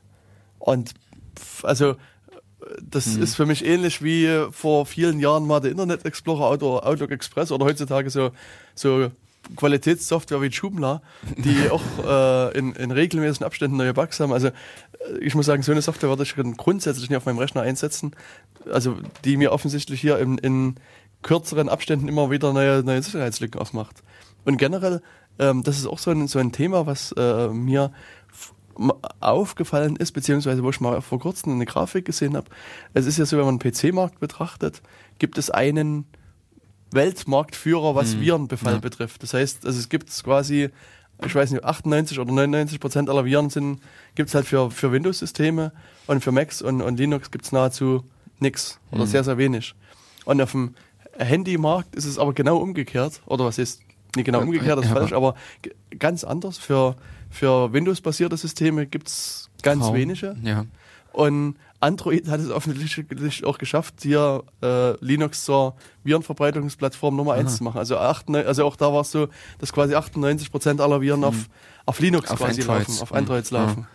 Ähm, wobei ich mich da auch an die Geschichte erinnern kann, dass vor Jahren ähm, die äh, jeder, der sein äh, Andro äh, Quatsch, sein iPhone äh, geknackt hatte, also diesen Mhm. Jailbreak, Mhm. äh, war anfällig für irgendwas und da gab es auch so einen Wurm, so eine Welle, Okay. die sich dann genau über diese ganzen Telefone ausgebreitet Mhm. hat und die genutzt hat. Ja. Also insofern sind diese Telefone äh, auch ein sehr, sehr interessantes Angriffsziel, Genau. weil äh, dauerhafte Datenverbindung, Mhm. äh, es fällt eigentlich nicht auf. Es ist ein System, wo gut was im Hintergrund Genau. laufen kann und es ist auch äh, global verteilt. Hm. Also von der Seite her, da wird es, glaube ich, auch noch interessante Spielereien geben. Also ich sehe schon, wir brauchen dringend Antivirenscanner für. Gibt es auch. ich habe es befürchtet. ich habe letztens eine App Store äh, gesehen, äh, das ist auch ein, ähm, ich glaube von Avira. Die hatten okay. auch schon die Software, äh, die okay. App für Android. Machen sie okay. ihr Android sicher. Alles klar. Aber an dieser Stelle äh, würde ich auch nochmal einhaken und sagen, vom Konzept her hatten mir am Stammtisch letztens jemand erzählt, mhm. muss es wohl so sein, dass von äh, das BlackBerry-System mhm. ist äh, so geschnitten, dass es dich fragt, äh, ob eine Anwendung irgendwas tun darf. Und ja. äh, du musst halt zustimmen, äh, was weiß ich, der darf jetzt auf dieses und jenes zugreifen. Du hast halt so gezielter äh, Rechtevergabe und ja. diese Dinge. Hm. Also was ich mich jetzt noch gleich frage, was hm. hinter denn die Anwendung sozusagen bei Erscheinen der Frage selbst auf Ja zu klicken und sich selbst quasi zu autorisieren? Na, ich, ich glaube, das Android-Sicherheitsmodell funktioniert dann wesentlich so, dass du bei der Installation der App Rechte erteilst und äh, dass sie aber, aber äh, in keinem Fall die Möglichkeit hat, sich automatisch selbst zu upgraden. Ja, also das, äh, das wäre ein lächerliches Sicherheitskonzept, wenn äh, eine einmal installierte App die Möglichkeit hätte, ihre Rechte beliebig auszuweiten. Auf dem Bildschirm zu drücken und zu sagen, ich möchte, ich möchte, ich möchte. Ähm, das ist richtig, aber wobei ich äh, sagen muss, dieses Android-Sicherheitskonzept ist für mich äh, viel zu grobmaschig. Also das, was du da an Rechten äh, präsentiert bekommst, ähm, finde ich es einerseits äh, schwer äh, zu verstehen, was sie damit eigentlich meinen und welche Rechte du eigentlich einräumst. Dann das andere, was mich stört, ich kann nicht gezielt sagen, nein, diese Anwendung kriegt das Recht nicht. Ich habe nur so ein alles oder nichts. Ich installiere das Teil oder ich installiere es nicht. Und ich habe auch noch das Problem, ähm, dass ich, äh, also, oder ich sehe eigentlich, dass äh, wesentlich mehr Möglichkeiten eigentlich äh, vom sicherheitstechnischen her äh, gegeben sind. Also ich finde, hier ist die Sicherheit eher äh, zugunsten der Entwickler aufgeweicht, äh, dass die Entwickler möglichst viele äh, Sachen äh, tun können und solche Dinge. Es muss wohl schon beim ähm, beim iPhone nicht möglich sein, die Signalstärke also äh, auszulesen, dass eine App an die äh, Empfangsstärke vom äh, äh, Mobilfunk rankommt, wie gut gerade die äh, äh, das Empfangssignal ist, das äh, funktioniert wohl nur auf geknackten iPhones, wohingegen das äh, im mit einem Android problemlos möglich ist für eine Anwendung. Aber es gibt auch mittlerweile also für geroutete Telefone oder äh, welche mit einer mit einem Custom ROM, da gibt es die Möglichkeit, einzelnen Apps einzelne Rechte auch zu entziehen. Also das, genau. äh, diese Möglichkeit mhm. gibt es mittlerweile. Allerdings ist das natürlich trotzdem, muss man sich damit beschäftigen, äh, wofür braucht diese App diese Rechte und äh, was passiert, wenn ich ihr diese Rechte entziehe? Denn äh, unter Umständen sind viele Rechte klingen erstmal sehr weitreichend, ja, zum Beispiel zu sehen, ob das Telefon gerade angerufen wird oder nicht. Ja, dass äh, viele Apps brauchen das, um zu wissen, wann sie zurückschalten müssen oder nicht. Ja, und äh, viele Leute denken dann, verdammt, das Telefon überwacht mich, das will wissen, wann ich angerufen werde. Nein, es, äh, die App will einfach nur wissen, wann sie sich beenden muss. Ja, und äh, mm, Na, was heißt, wann sie sich beenden? Also das kann auch ihren externer Dienst sagen, der dann sagt, geh. Beziehungsweise, was ich äh, auch so als Beispiel hatte, ähm, äh, dass äh, Anwendungen, die, äh, ich sage jetzt mal ein Nachschlagewerk, das braucht eigentlich nicht ins Internet. Das braucht eigentlich keine äh, Netzwerkkommunikation nach außen zu führen. Und äh, die ist aber halt notwendig, um die Werbung einzublenden. Und das ist so ein Punkt, wo ich dann eigentlich von außen sagen würde, nö, also Netzwerk nicht, mich interessiert, was drin steht, aber äh, du brauchst nicht im Prinzip mir ständig neue Werbung präsentieren. Und ich habe auch schon gemerkt, wenn der Empfang nicht da ist, dann funktionieren viele Anwendungen trotzdem. Die sind auch mit drauf ausgelegt, dass sie eigentlich nicht ihre Werbung laden können. Mhm. Und dementsprechend müsste man nur die Möglichkeit haben, denen die Verbindung zu kappen. Ja. Also hier nebenbei bemerkt, ich habe äh, mal versucht, hier nochmal ein bisschen in den, mhm. hier nachzugraben. Ähm, also zum einen, habe ich gerade gelesen, es gibt so einen äh, Report von Juniper Networks, die sind der Meinung, dass es irgendwie gerade 13.000 Malwares gibt für Android-Plattformen. Von Juniper? Ja. Uh -huh. Also wie gesagt, inwieweit dieser Bericht nur mhm. äh, korrekt oder weniger korrekt ist, kann ich nicht sagen. Und ähm, es gibt in der Tat einige Antivirensoftware, also von AVG, Avast, F-Secure, Kaspersky, McAfee und Symantec.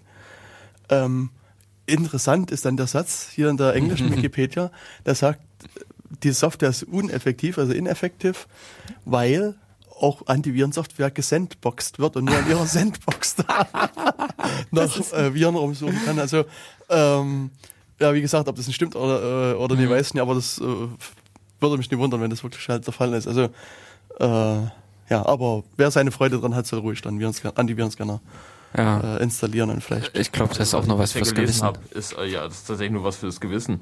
Eine bunt blinkende App äh, à la Norton, Norton System Antivirus, die regelmäßig hochpoppt und äh, dann in äh, großen Goldbuchstaben versichert. Ihr System ist sicher und auf dem neuesten Stand. Ja, genau. Ähm, ja, das, das kann man schnell zusammenprogrammieren, für 3,99 im Market verkaufen und dann äh, in Urlaub fahren mit dem Geld. Ich denke, viel besser ist aber der umgekehrte Ansatz. Also das, was du mir vorhin mal bei meinem Buch vorgeworfen hast. Äh, Ähm, äh, also ich habe irgendwo zu Hause ein, ein Shell-Skript liegen, was quasi zufällige IP-Adressen erzeugt und zufällige Portnummern erzeugt und in, in zufälligen Zeitrahmen immer wieder auf die Shell eine Meldung auswirft, ihr System wurde von IP-Adresse, Portnummer angegriffen und äh, meine Software hat ihr System äh, erfolgreich gegen diesen Angriff geschützt. Und, die, Und- das Programm benutzt du? Nee, das, nee so. das benutze ich nicht, aber das ist halt irgendwann mal so als Spaß irgendwo entstanden. Und genau sowas könnte man dann halt hier für die Androids entwickeln, die dann immer mal so eine Message aufpoppen lassen. Sie wurden gerade angegriffen von und wir haben ihr System ges äh, geschützt. Und vermutlich kann man das dann auch für 39,90 verkaufen und äh, doch den ein oder anderen Nee, Euro. ich glaube, äh, also, ähm, Okay, ich kenne die internen Regeln des Jobs nicht. Also mh, aber eigentlich sind ja auch eher die Preise so im äh, kleinen, also im Cent, äh, also Ja. nicht Cent-Bereich, aber im 1, 2, 3 Euro-Bereich. Im einstelligen Euro-Bereich sind Okay. üblicherweise die Preise, bewegen die Preise für anwendungssicher. okay, also dann, aber wenn eine Million Leute das Aber- kaufen, reicht das ja auch zu. Ja, genau. Pack noch ein bisschen Werbung rein, darüber verdienst du dann auch. genau, und genau. Ja, das Konzept schlechthin. Oder man macht hier Ah. so ein, so ein, ich weiß nicht, ob das geht in, bei den Androids, dass man zufällige Prozesse killen kann. ähm, ja, wenn du natürlich, du kannst ja die Rechte geben lassen. Na, also dann- da der dann Anwender wäre das sowieso sagt, sozusagen die, installieren. die äh, fortgeschrittene Benutzerversion.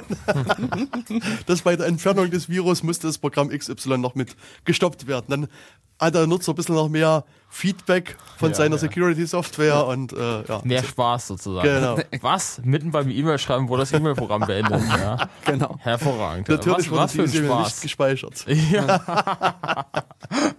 Ja, nee, also auf dem Desktop hat man ja oft das Gefühl, dass äh, Antivirensoftware so funktioniert, ja. Also Mhm. gerade Norton-Software hat mich in der Hinsicht auf dem Rechner meines Vaters in dieser Hinsicht überhaupt nicht überzeugt, ja. Also Ja. riesengroße, bunt aufliegende ja, Programmfenster, äh, die mir dann äh, versichern, dass mein Rechner geschützt ist, dann über drei den Firefox voll äh, werfen mit irgendwelchen Leisten. Ja, Mhm. und äh, da fühle ich mich natürlich total sicher, ja.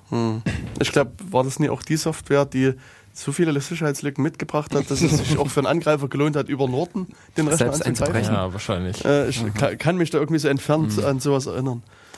Ähm, ja, aber Ja. das. Genau, Äh, das ist der Desktop-Bereich. Genau. Ähm, ich springe nochmal zurück. Ich wollte nämlich auch n- eigentlich eine ganze Zeit lang mal über äh, die Karten und ähm, ja, also äh, na, Navigation und diese ganzen Sachen reden. Äh, ich weiß nicht, ob du irgendwas äh, diesbezüglich benutzt. Ich habe äh, OS, äh, OSM-AND entdeckt. Das ist also eine Software äh, oder äh, eine App, die äh, o- äh, ähm, OpenStreetMap verwendet um dir eine Navigation und sowas zu bieten. Also das finde ich ist echt eine empfehlungswerte App, die man äh, für mich, äh, ja, also ich habe es eigentlich damit äh, fast immer das Ziel gefunden. Und äh, es ist auch wirklich freie Software. Also das auch äh, das äh, Klasse daran, dass die auch wirklich GPL und solche Sachen äh, entwickelt wird. Ähm, Verwendest also, du das Handy überhaupt so Navi oder äh, Tracking? Also ähm, ja, ich habe das schon gemacht. Ich habe Mhm. das Handy genutzt zur Navigation. Ich habe eigentlich die Google Maps Navigation benutzt. Die hat eigentlich sehr gut Aha. Mhm. funktioniert. Ähm, ich bin damit auch die Male ans Ziel gekommen, da wo ich hin wollte. Ich habe mich Ah. auch informiert über OpenStreetMap und Navigation, aber was ich bisher gelesen habe, war, dass es äh, relativ wenig ausgereift war, dass die Routen, die OpenStreetMap oder diese Programme, die Mhm, OpenStreetMap-Karten nutzen, berechnen, dass sie äh, nicht sehr nicht sehr ausgefeilt, nicht sehr ausgereift sein sollen. Insofern habe ich gedacht, ehe ich dann nachher auf der Kuhweide Aber- lande, habe ich dann äh, auf Google Maps vertraut und äh, bin damit bisher immer gut ans Ziel gekommen.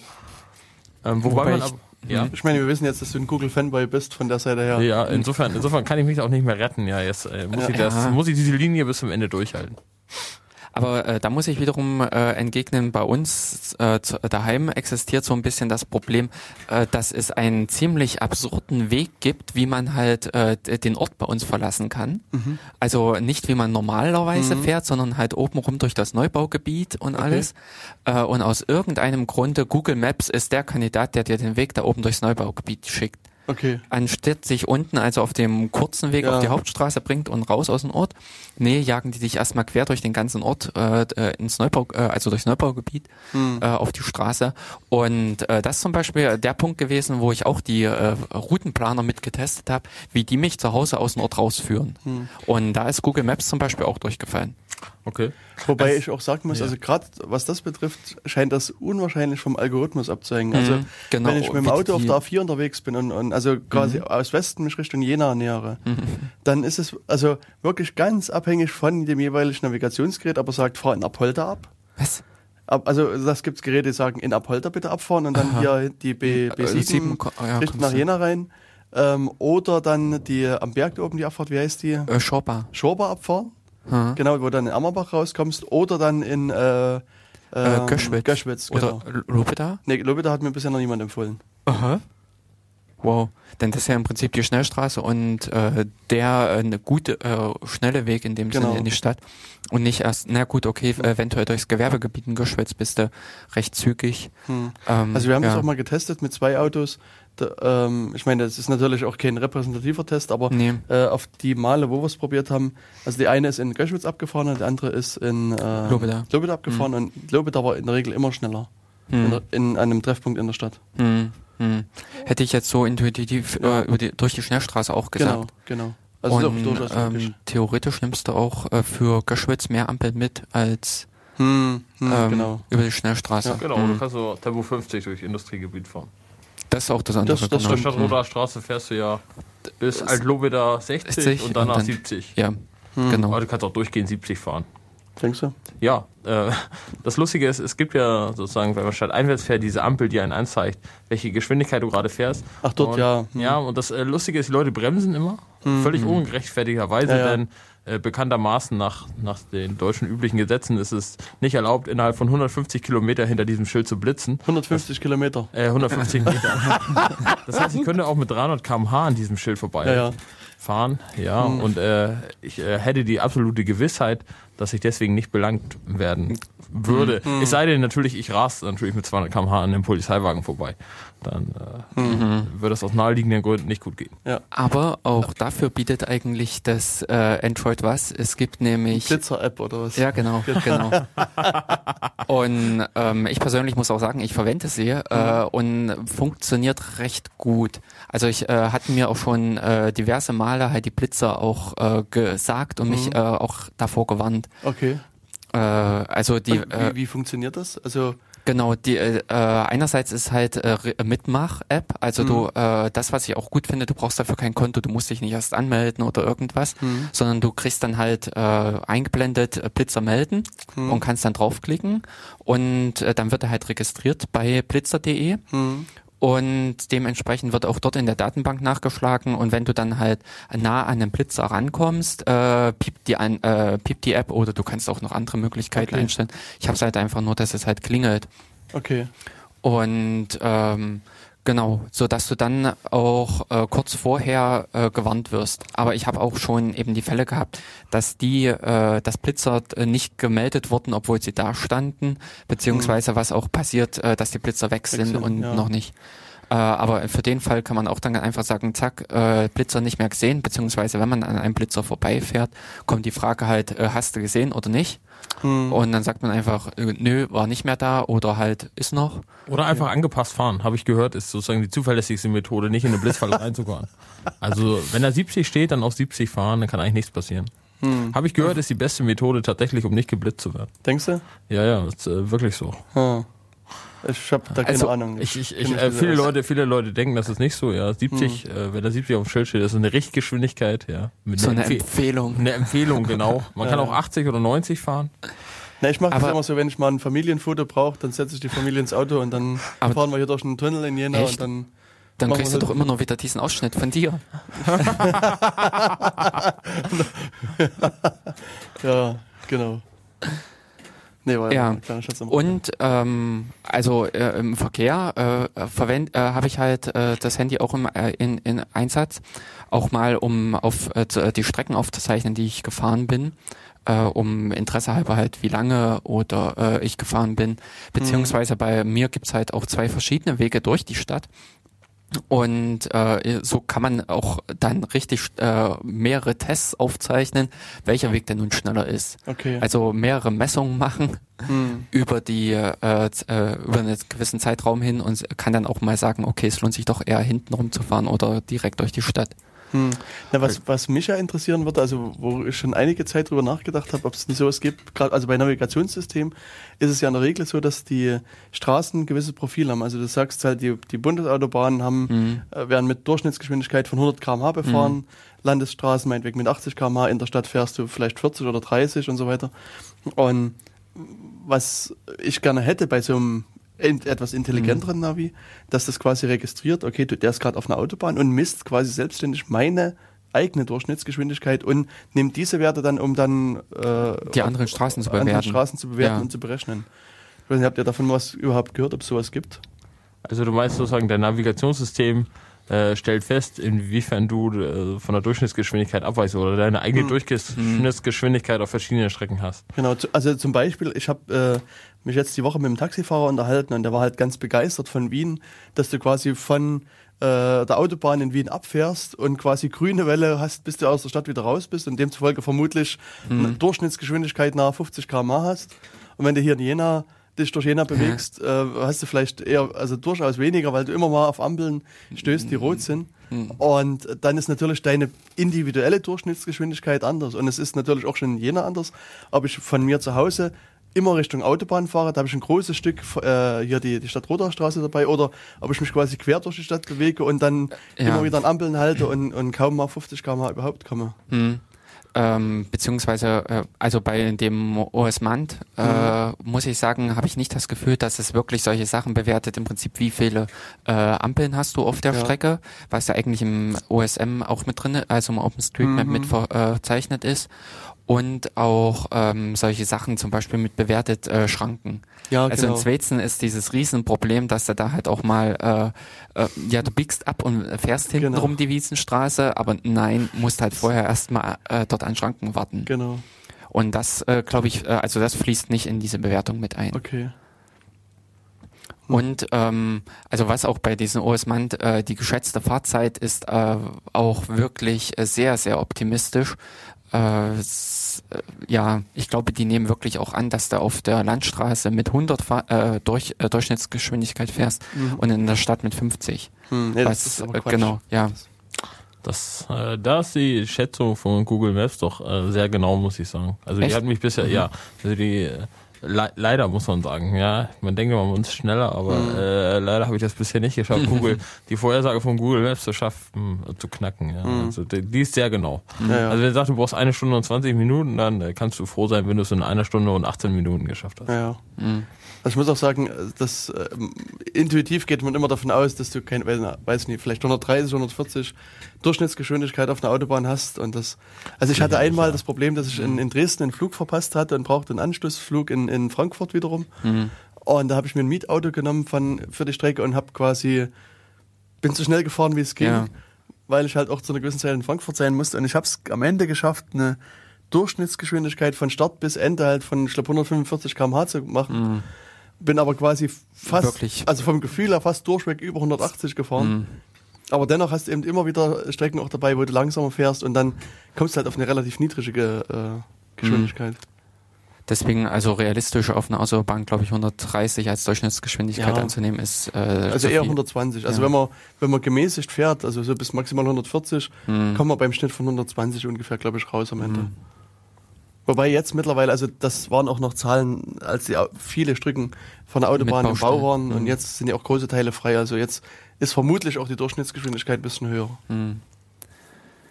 Ja, und das andere, was ich auch noch im, äh, hatte ich letzte Woche ausprobiert beim Inlineskaten, mhm. äh, habe ich meine äh, Wegstrecke halt auch äh, aufgezeichnet okay. mit äh, OSM-Tracker. Mhm. Und äh, das ist natürlich eine Anwendung, die ja ist auch mehr auf das Tracking ausgelegt, okay. also auf das äh, äh, Aufzeichnen mhm. der Wege.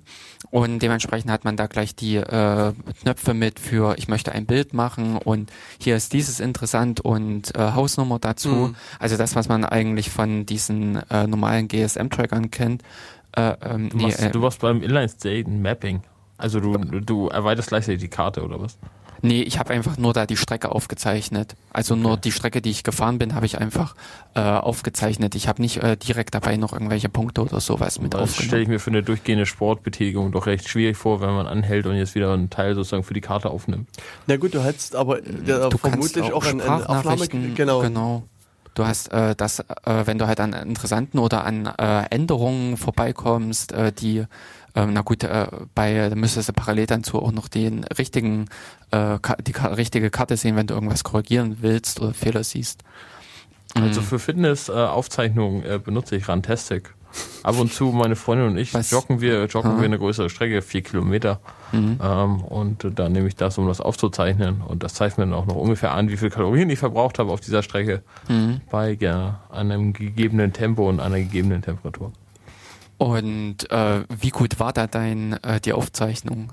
Also äh, es gibt so eine App hier, GPS-Status, mhm. äh, da kann man sich anzeigen lassen und da ist das Beste, was hier angezeigt wird, eine Genauigkeit von fünf Metern.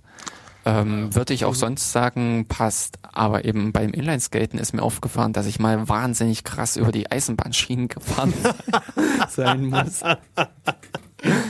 Und auch ähm, also den Weg nicht so super getroffen habe, wie er eigentlich auf der Karte eingezeichnet ist. Na gut, also Randtesting scheint auch irgendwas verkehrt zu machen. Der GPS-Empfang, obwohl die Strecke, ich habe das, die Strecken sind jeweils immer die gleichen, ich habe sie mir angeguckt, sie werden auch immer gleich angezeigt, aber die Kilometer, die am Ende rauskommen, sind jeweils unterschiedlich. Ja, also sozusagen auf derselben Strecke zeigt das Programm von drei bis vier Kilometern alles an, ja. Also es ist äh, irgendwie eine Zauber. Echt? Ja, ich, ich hatte schon teilweise, das hat mal einmal 3,2 Kilometer angezeigt, einmal hat es 4 Kilometer angezeigt, bei derselben Strecke. Ja, ich äh, frage mich ehrlich gesagt, was da schiefgelaufen ist. Ja, das dann Kilometer, also wenn es äh, 10, 20 Meter plus minus wären oder. Ja, nee, es, es, es war deutlich mehr und ich habe mich äh, selber gewundert, wie das passiert ist. Kann vielleicht auch ein bisschen an der Strecke liegen, da ein Teil durch äh, leicht gebüschig führt mit Bäumen, die ein bisschen über den Weg ragen. Möglicherweise ist das Signal an dieser Stelle hm, nicht so das gut. Das denke ich. Außerdem trage ich das Handy beim Joggen natürlich nicht in der Hand, sondern in der Hosentasche.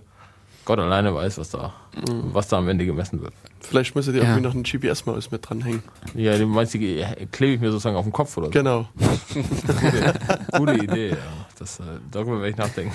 Ja.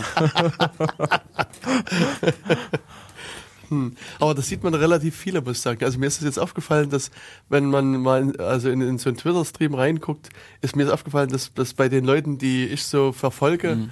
gibt es irgendwie viele, die Herr XY hat gerade einen Runtastic-Lauf gestartet und alles genau, ganz super. Bitte folgt mir, feuert mhm. mich an und Echt? Das ist er, der dann später ist. App. Was? Das ist eine sehr beliebte App. Ja, ja, no, viele, also, viele meiner Freunde nutzen das auch.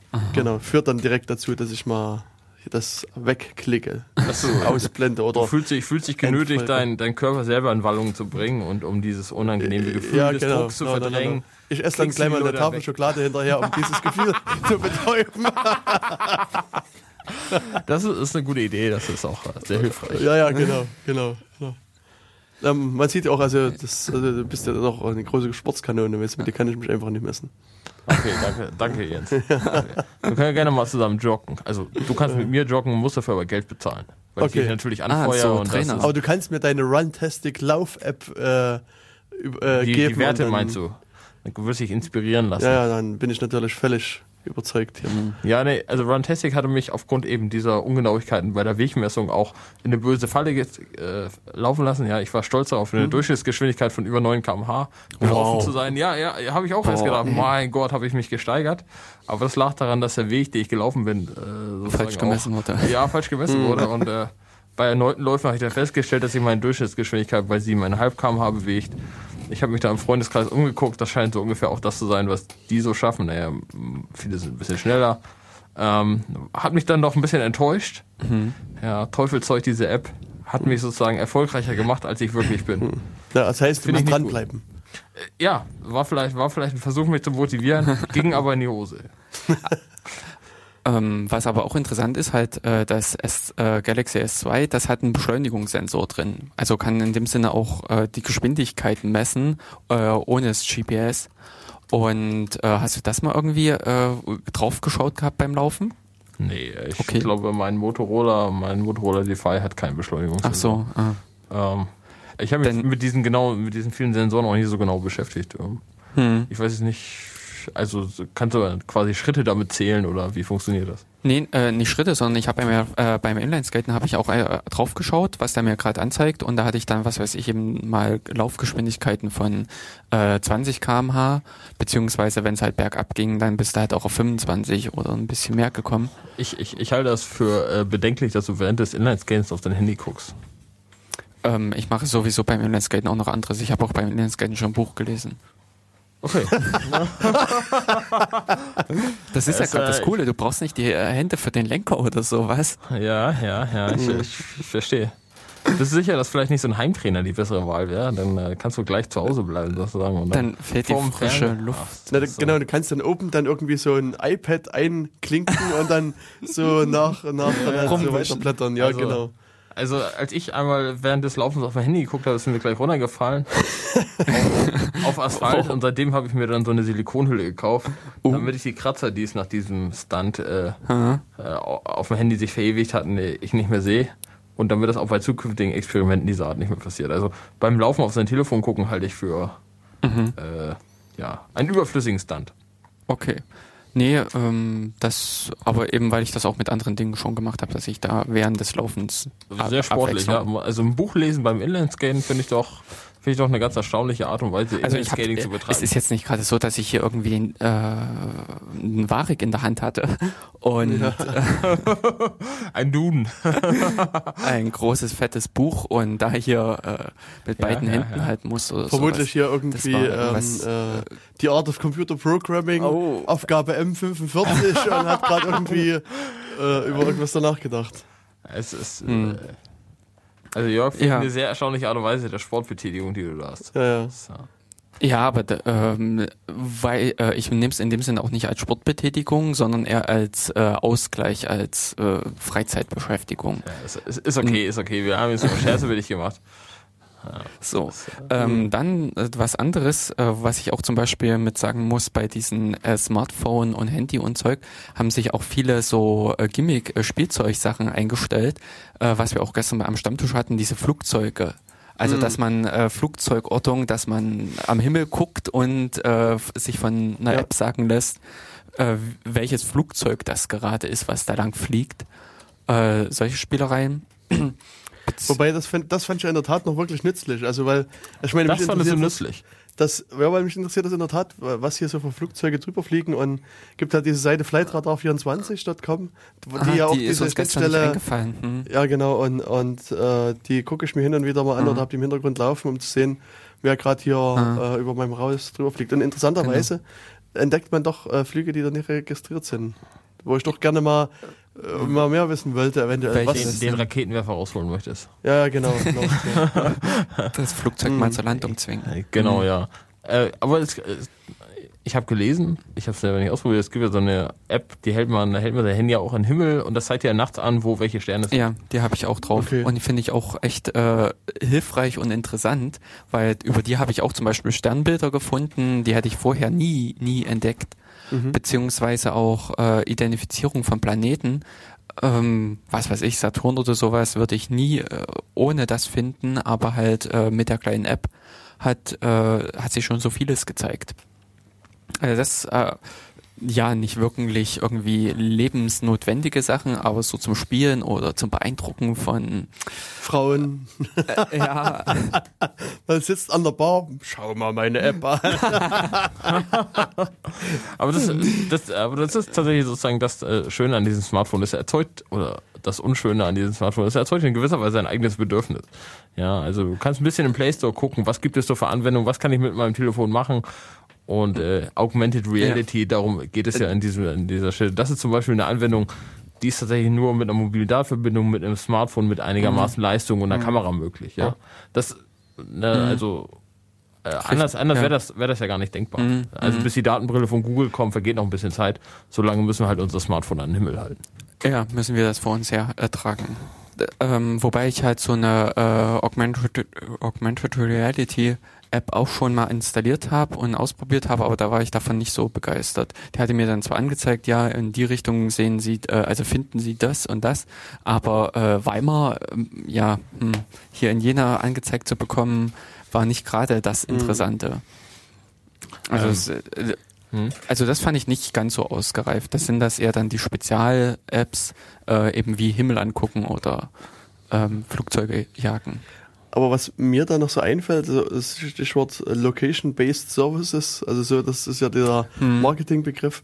Äh, habt ihr sowas mal benutzt? Nee. Also, dass ich da mir anzeigen lasse, hier, was gibt es gerade für Kneipen, die das nee. billigste Bier haben oder keine Ahnung.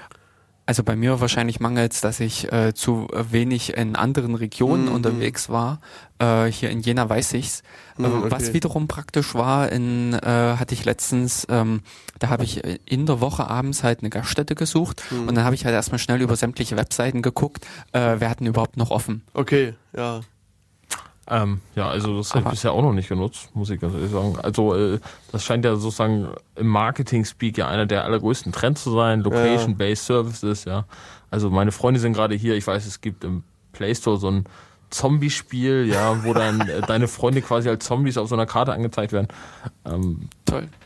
Ja, na toll. Ich, vielleicht gibt es Leute, die nutzen das wirklich. Ja, ich halte das bisher für Unfug. Allerdings wäre das natürlich wirklich interessant, wenn man in eine neue Stadt kommt oder irgendwo zu Besuch ist das, und so. Mhm. Und äh, sagen wir, wo ist denn jetzt hier noch eine Kneipe, die offen hat? Allerdings, äh, das ist vielleicht auch so ein Trend. Mittlerweile glossen die Leute einfach nur noch auf ihr Telefon. Äh, aber wenn sie mal ihr Auge einfach mal auf die Straße richten, dann würden sie auch sehen, dass äh, 50 Meter vor denen eine Kneipe ist. Ja? Mhm. Also die Sache ist ja so, dass die meisten Gebäude des öffentlichen Interesses nicht gerade im Keller versteckt sind. Insofern ist äh, auch öfters mal die Frage, brauche ich jetzt wirklich gerade eine App, um in der Umgebung eine Kneipe, ein Restaurant, einen Friseur oder einen Supermarkt zu finden? Ja, das mhm. ähm, ja, das ist richtig. Aber wobei ich auch sagen muss, äh, es hilft, äh, um irgendwelche halt äh, versteckten Sachen beziehungsweise entfernten Sachen. Eben, äh, ich habe mich äh, keinen Meter in dem Sinne bewegt und konnte rausfinden hier, äh, dass drei Kneipen im Umkreis eigentlich zu haben und ich den Schritt nicht gehen brauche. Hm. Also was und, auch gerade, also mir manchmal ganz nützlich erscheint, und zum Teil haben aber das auch wirklich die, die Navis in den Autos, äh, wenn ich in irgendeiner fremden Stadt bin und, und brauche mhm. gerade eine Tankstelle. Tankstelle. Ja, das ist richtig. Also ja. da beziehungsweise ist es schon ganz nützlich mal zu wissen, wo jetzt gerade die nächste Tankstelle ist, weil ich vielleicht gerade irgendwie mhm. einen Tank eh schon gerade leer gefahren habe. Na, weil du mit 180 nach Frankfurt gefahren bist. Ja, genau. Ja, ja. Ähm, und dafür kannst du dann Tankwart noch nehmen und kannst dir die Preise gleich dort anzeigen lassen. Das aber das ist auch die Frage, wie zuverlässig ist für sich entdeckt. Äh, hat das für sich entdeckt weiß ich. Ja, ja, und ja. Äh, wir haben das an Jenerer Tankstellen ausprobiert mhm. und es war falsch. Ja, ja. es war falsch. ja, äh, die Preise, die dort gemeldet wurden, äh, wichen, ich sage jetzt mal um äh, 3 Cent oder ganz und gar mehr ab. Mhm. Also sie waren echt nicht die aktuellen und Preise. Könntest die du die Preise aktualisieren von deinem Telefon? Äh, ich habe Tankwart leider nicht installiert, also ich habe es so, noch nicht okay. ausprobiert. Hm. Weil äh, da wäre es ja eigentlich ganz interessant, genau einfach das Telefon zu nehmen, die, den Preis das, genau, das habe ich auch schon abzufotografieren hm. und also der, der Preis an sich dürfte relativ einfach äh, zur erkennen, genau, äh, genau. erkennt sein. Das hm. einzige Problem ist natürlich die äh, Zuordnung, ist das jetzt Super E10, ist das Super Diesel und so weiter.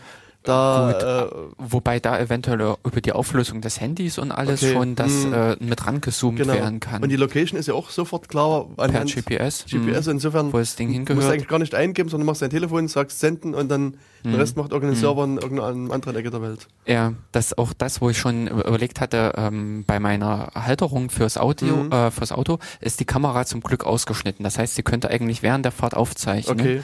Und äh, es ist oftmals so, dass Plakate am Straßenrand hängen oder sowas, die halt nicht mhm. wirklich schnell zu äh, also ja, Vorbeifahren ja, ja. zu lesen sind. An der Stelle könnte einfach das äh, Handy das Ganze aufzeichnen mhm. und dann kannst du im Nachhinein klicken und gucken, hier, wie sieht's denn aus, was war denn das? Und dann guckst du nochmal richtig auf das Plakat drauf. Mhm.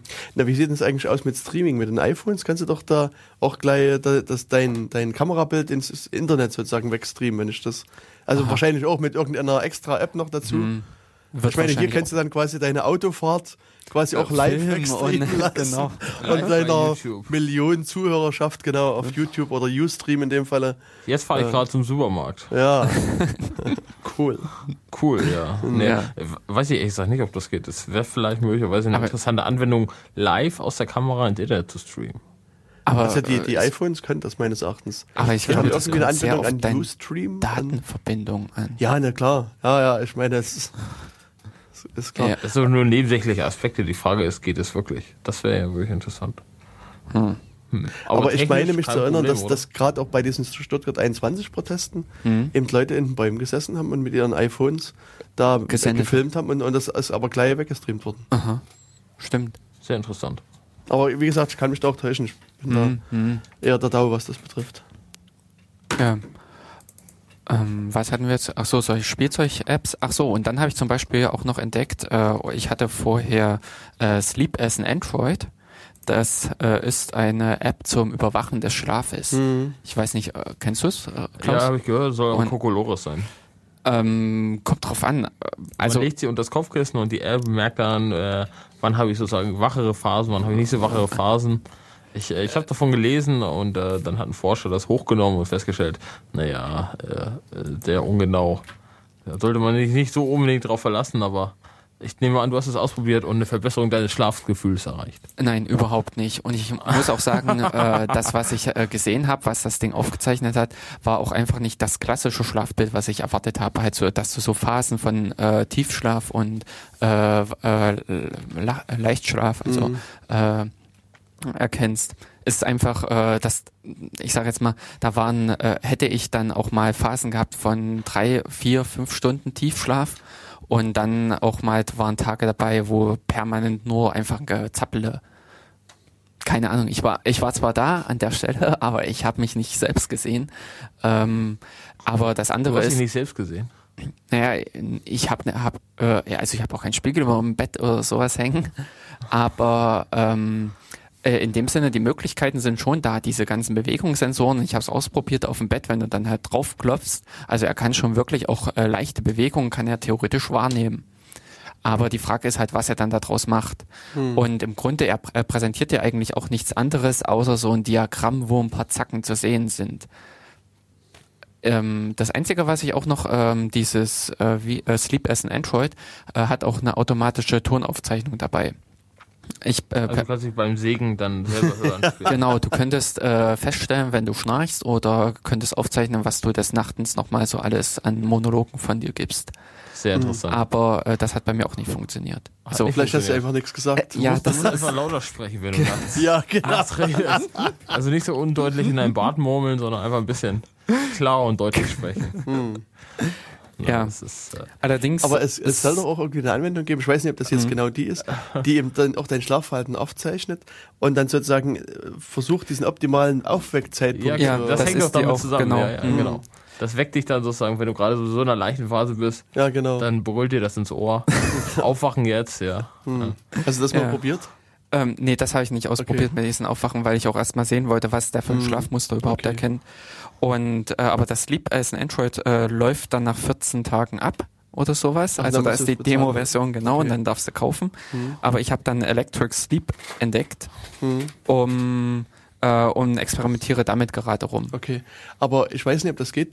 Es wäre ja vielleicht sinnvoll, einfach hier sozusagen ein Pulsmessgerät an, anzuschließen, was dann irgend- die Signale an das, an das Android übermittelt. Es sollte Und auch das- so gehen, das müsste doch beim Joggen. Hast du fürs Joggen so ein Teil? Nein, das habe ich nicht gekauft, äh, weil das ziemlich teuer ist. Es gibt, es gibt welche Geräte, die über Bluetooth dann ans Genau. Handy singen, Mhm. weil die kosten sportliche 80 Euro.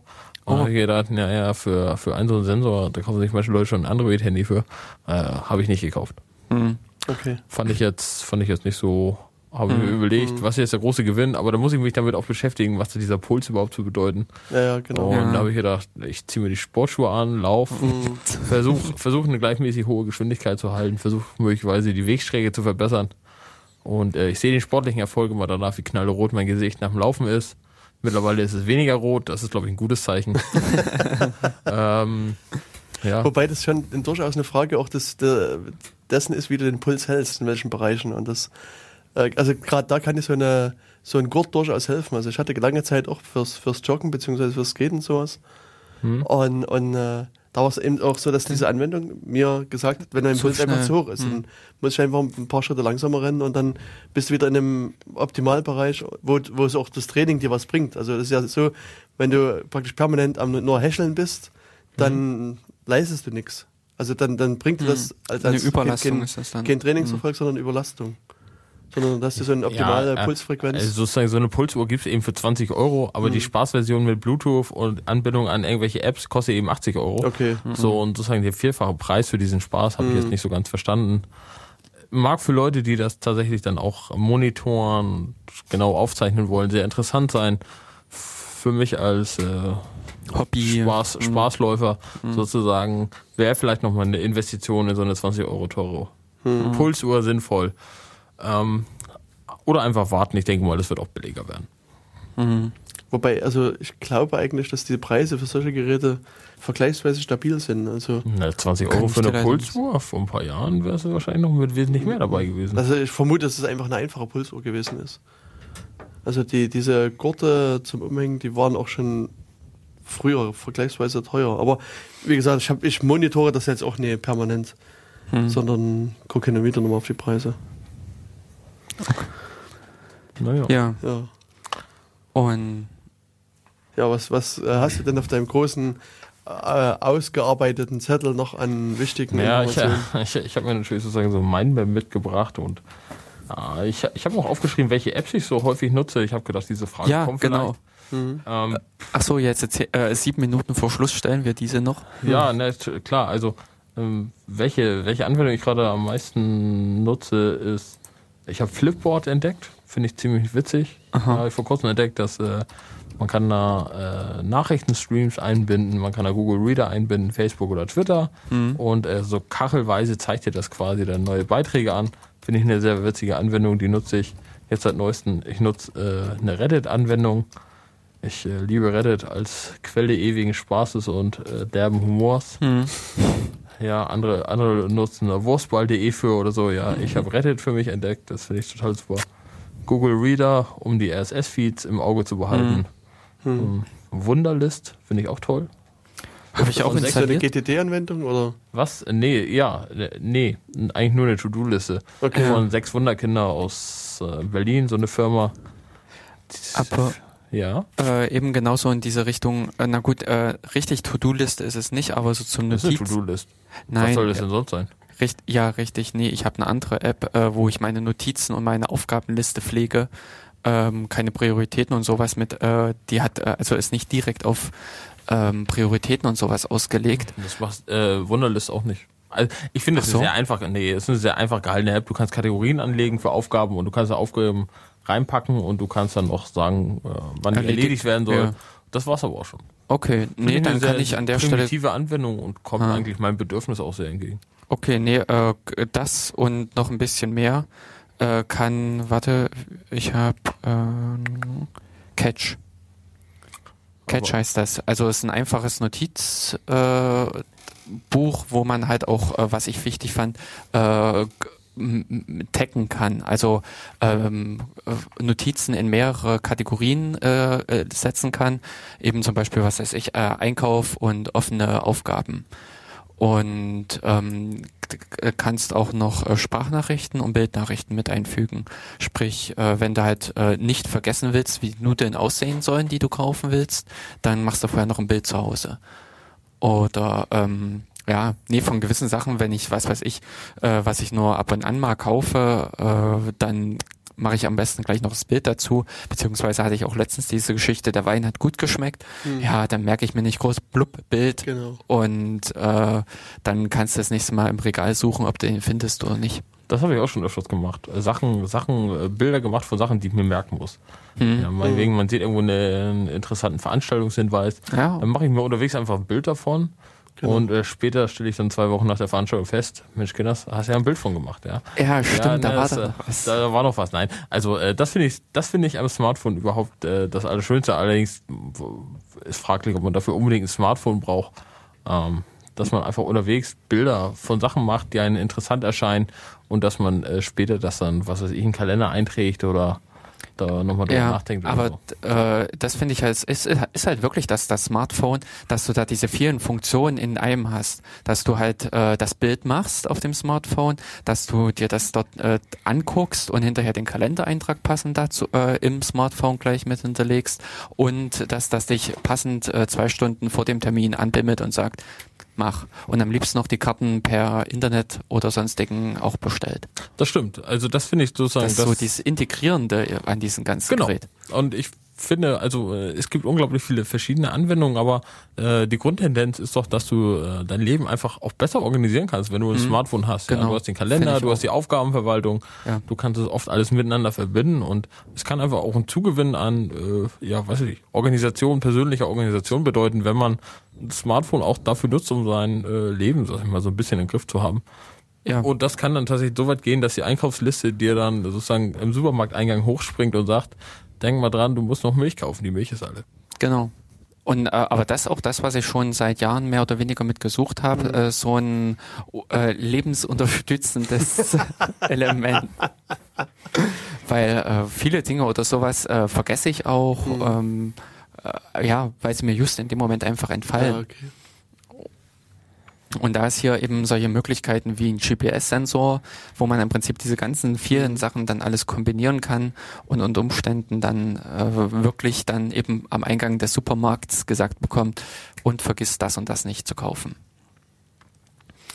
Ja, ich glaube, mit äh, 21.58 Uhr sind wir kurz vor dem Ende der Sendung. Genau. Wir nähern uns mit rasenden Schritten der automatischen Abschaltung Äh, zur Sendung. Deshalb bleiben für Klaus noch vielleicht noch ein bisschen Zeit für ein paar letzte Worte und für uns vielleicht auch. Naja, was Ja. soll ich sagen? Also, ähm, wenn jemand möglicherweise überlegt, sich dem jetzt ein Smartphone anzuschaffen, dann kann ich ihm nur empfehlen, in einen Handyladen zu gehen, der noch Telefone hat, die man auch anfassen kann. Ich glaube, das ist in Jena mittlerweile nur der T-Mobile-Laden in der Goethe-Galerie. Und einfach mal so ein Gerät auch in die Hand zu nehmen und zu schauen, ob man mit seiner Bedienung zufrieden ist, klarkommt und vielleicht dann auch für einige Zeit einfach auszuprobieren, ob das einen Gewinn bedeutet, wenn man so ein Telefon hat oder ob man dann doch, was weiß ich, zu einem wie das Feature-Phone greift oder zu diesen Seniorentelefonen. Ähm, Weiß ich nicht. Also ist ein Trend, der ist nicht aufzuhalten und äh, jeder muss sehen, wann er da auf diesen Zug aufsteigt oder ob er sagt, nein, ich steige nicht in diesen Zug ein, ich bleibe weiterhin beim Bus.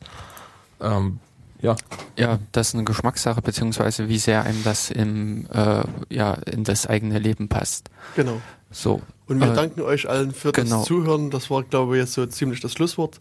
Wünschen Genau. euch einen, noch ein paar schöne Tage und sehen uns dann ver- vermutlich oder hören uns dann im Juli wieder mit einem neuen spannenden Thema im Datenkanal. Kanal. Genau, Dank dann also einen schönen Abend euch noch. tschüss.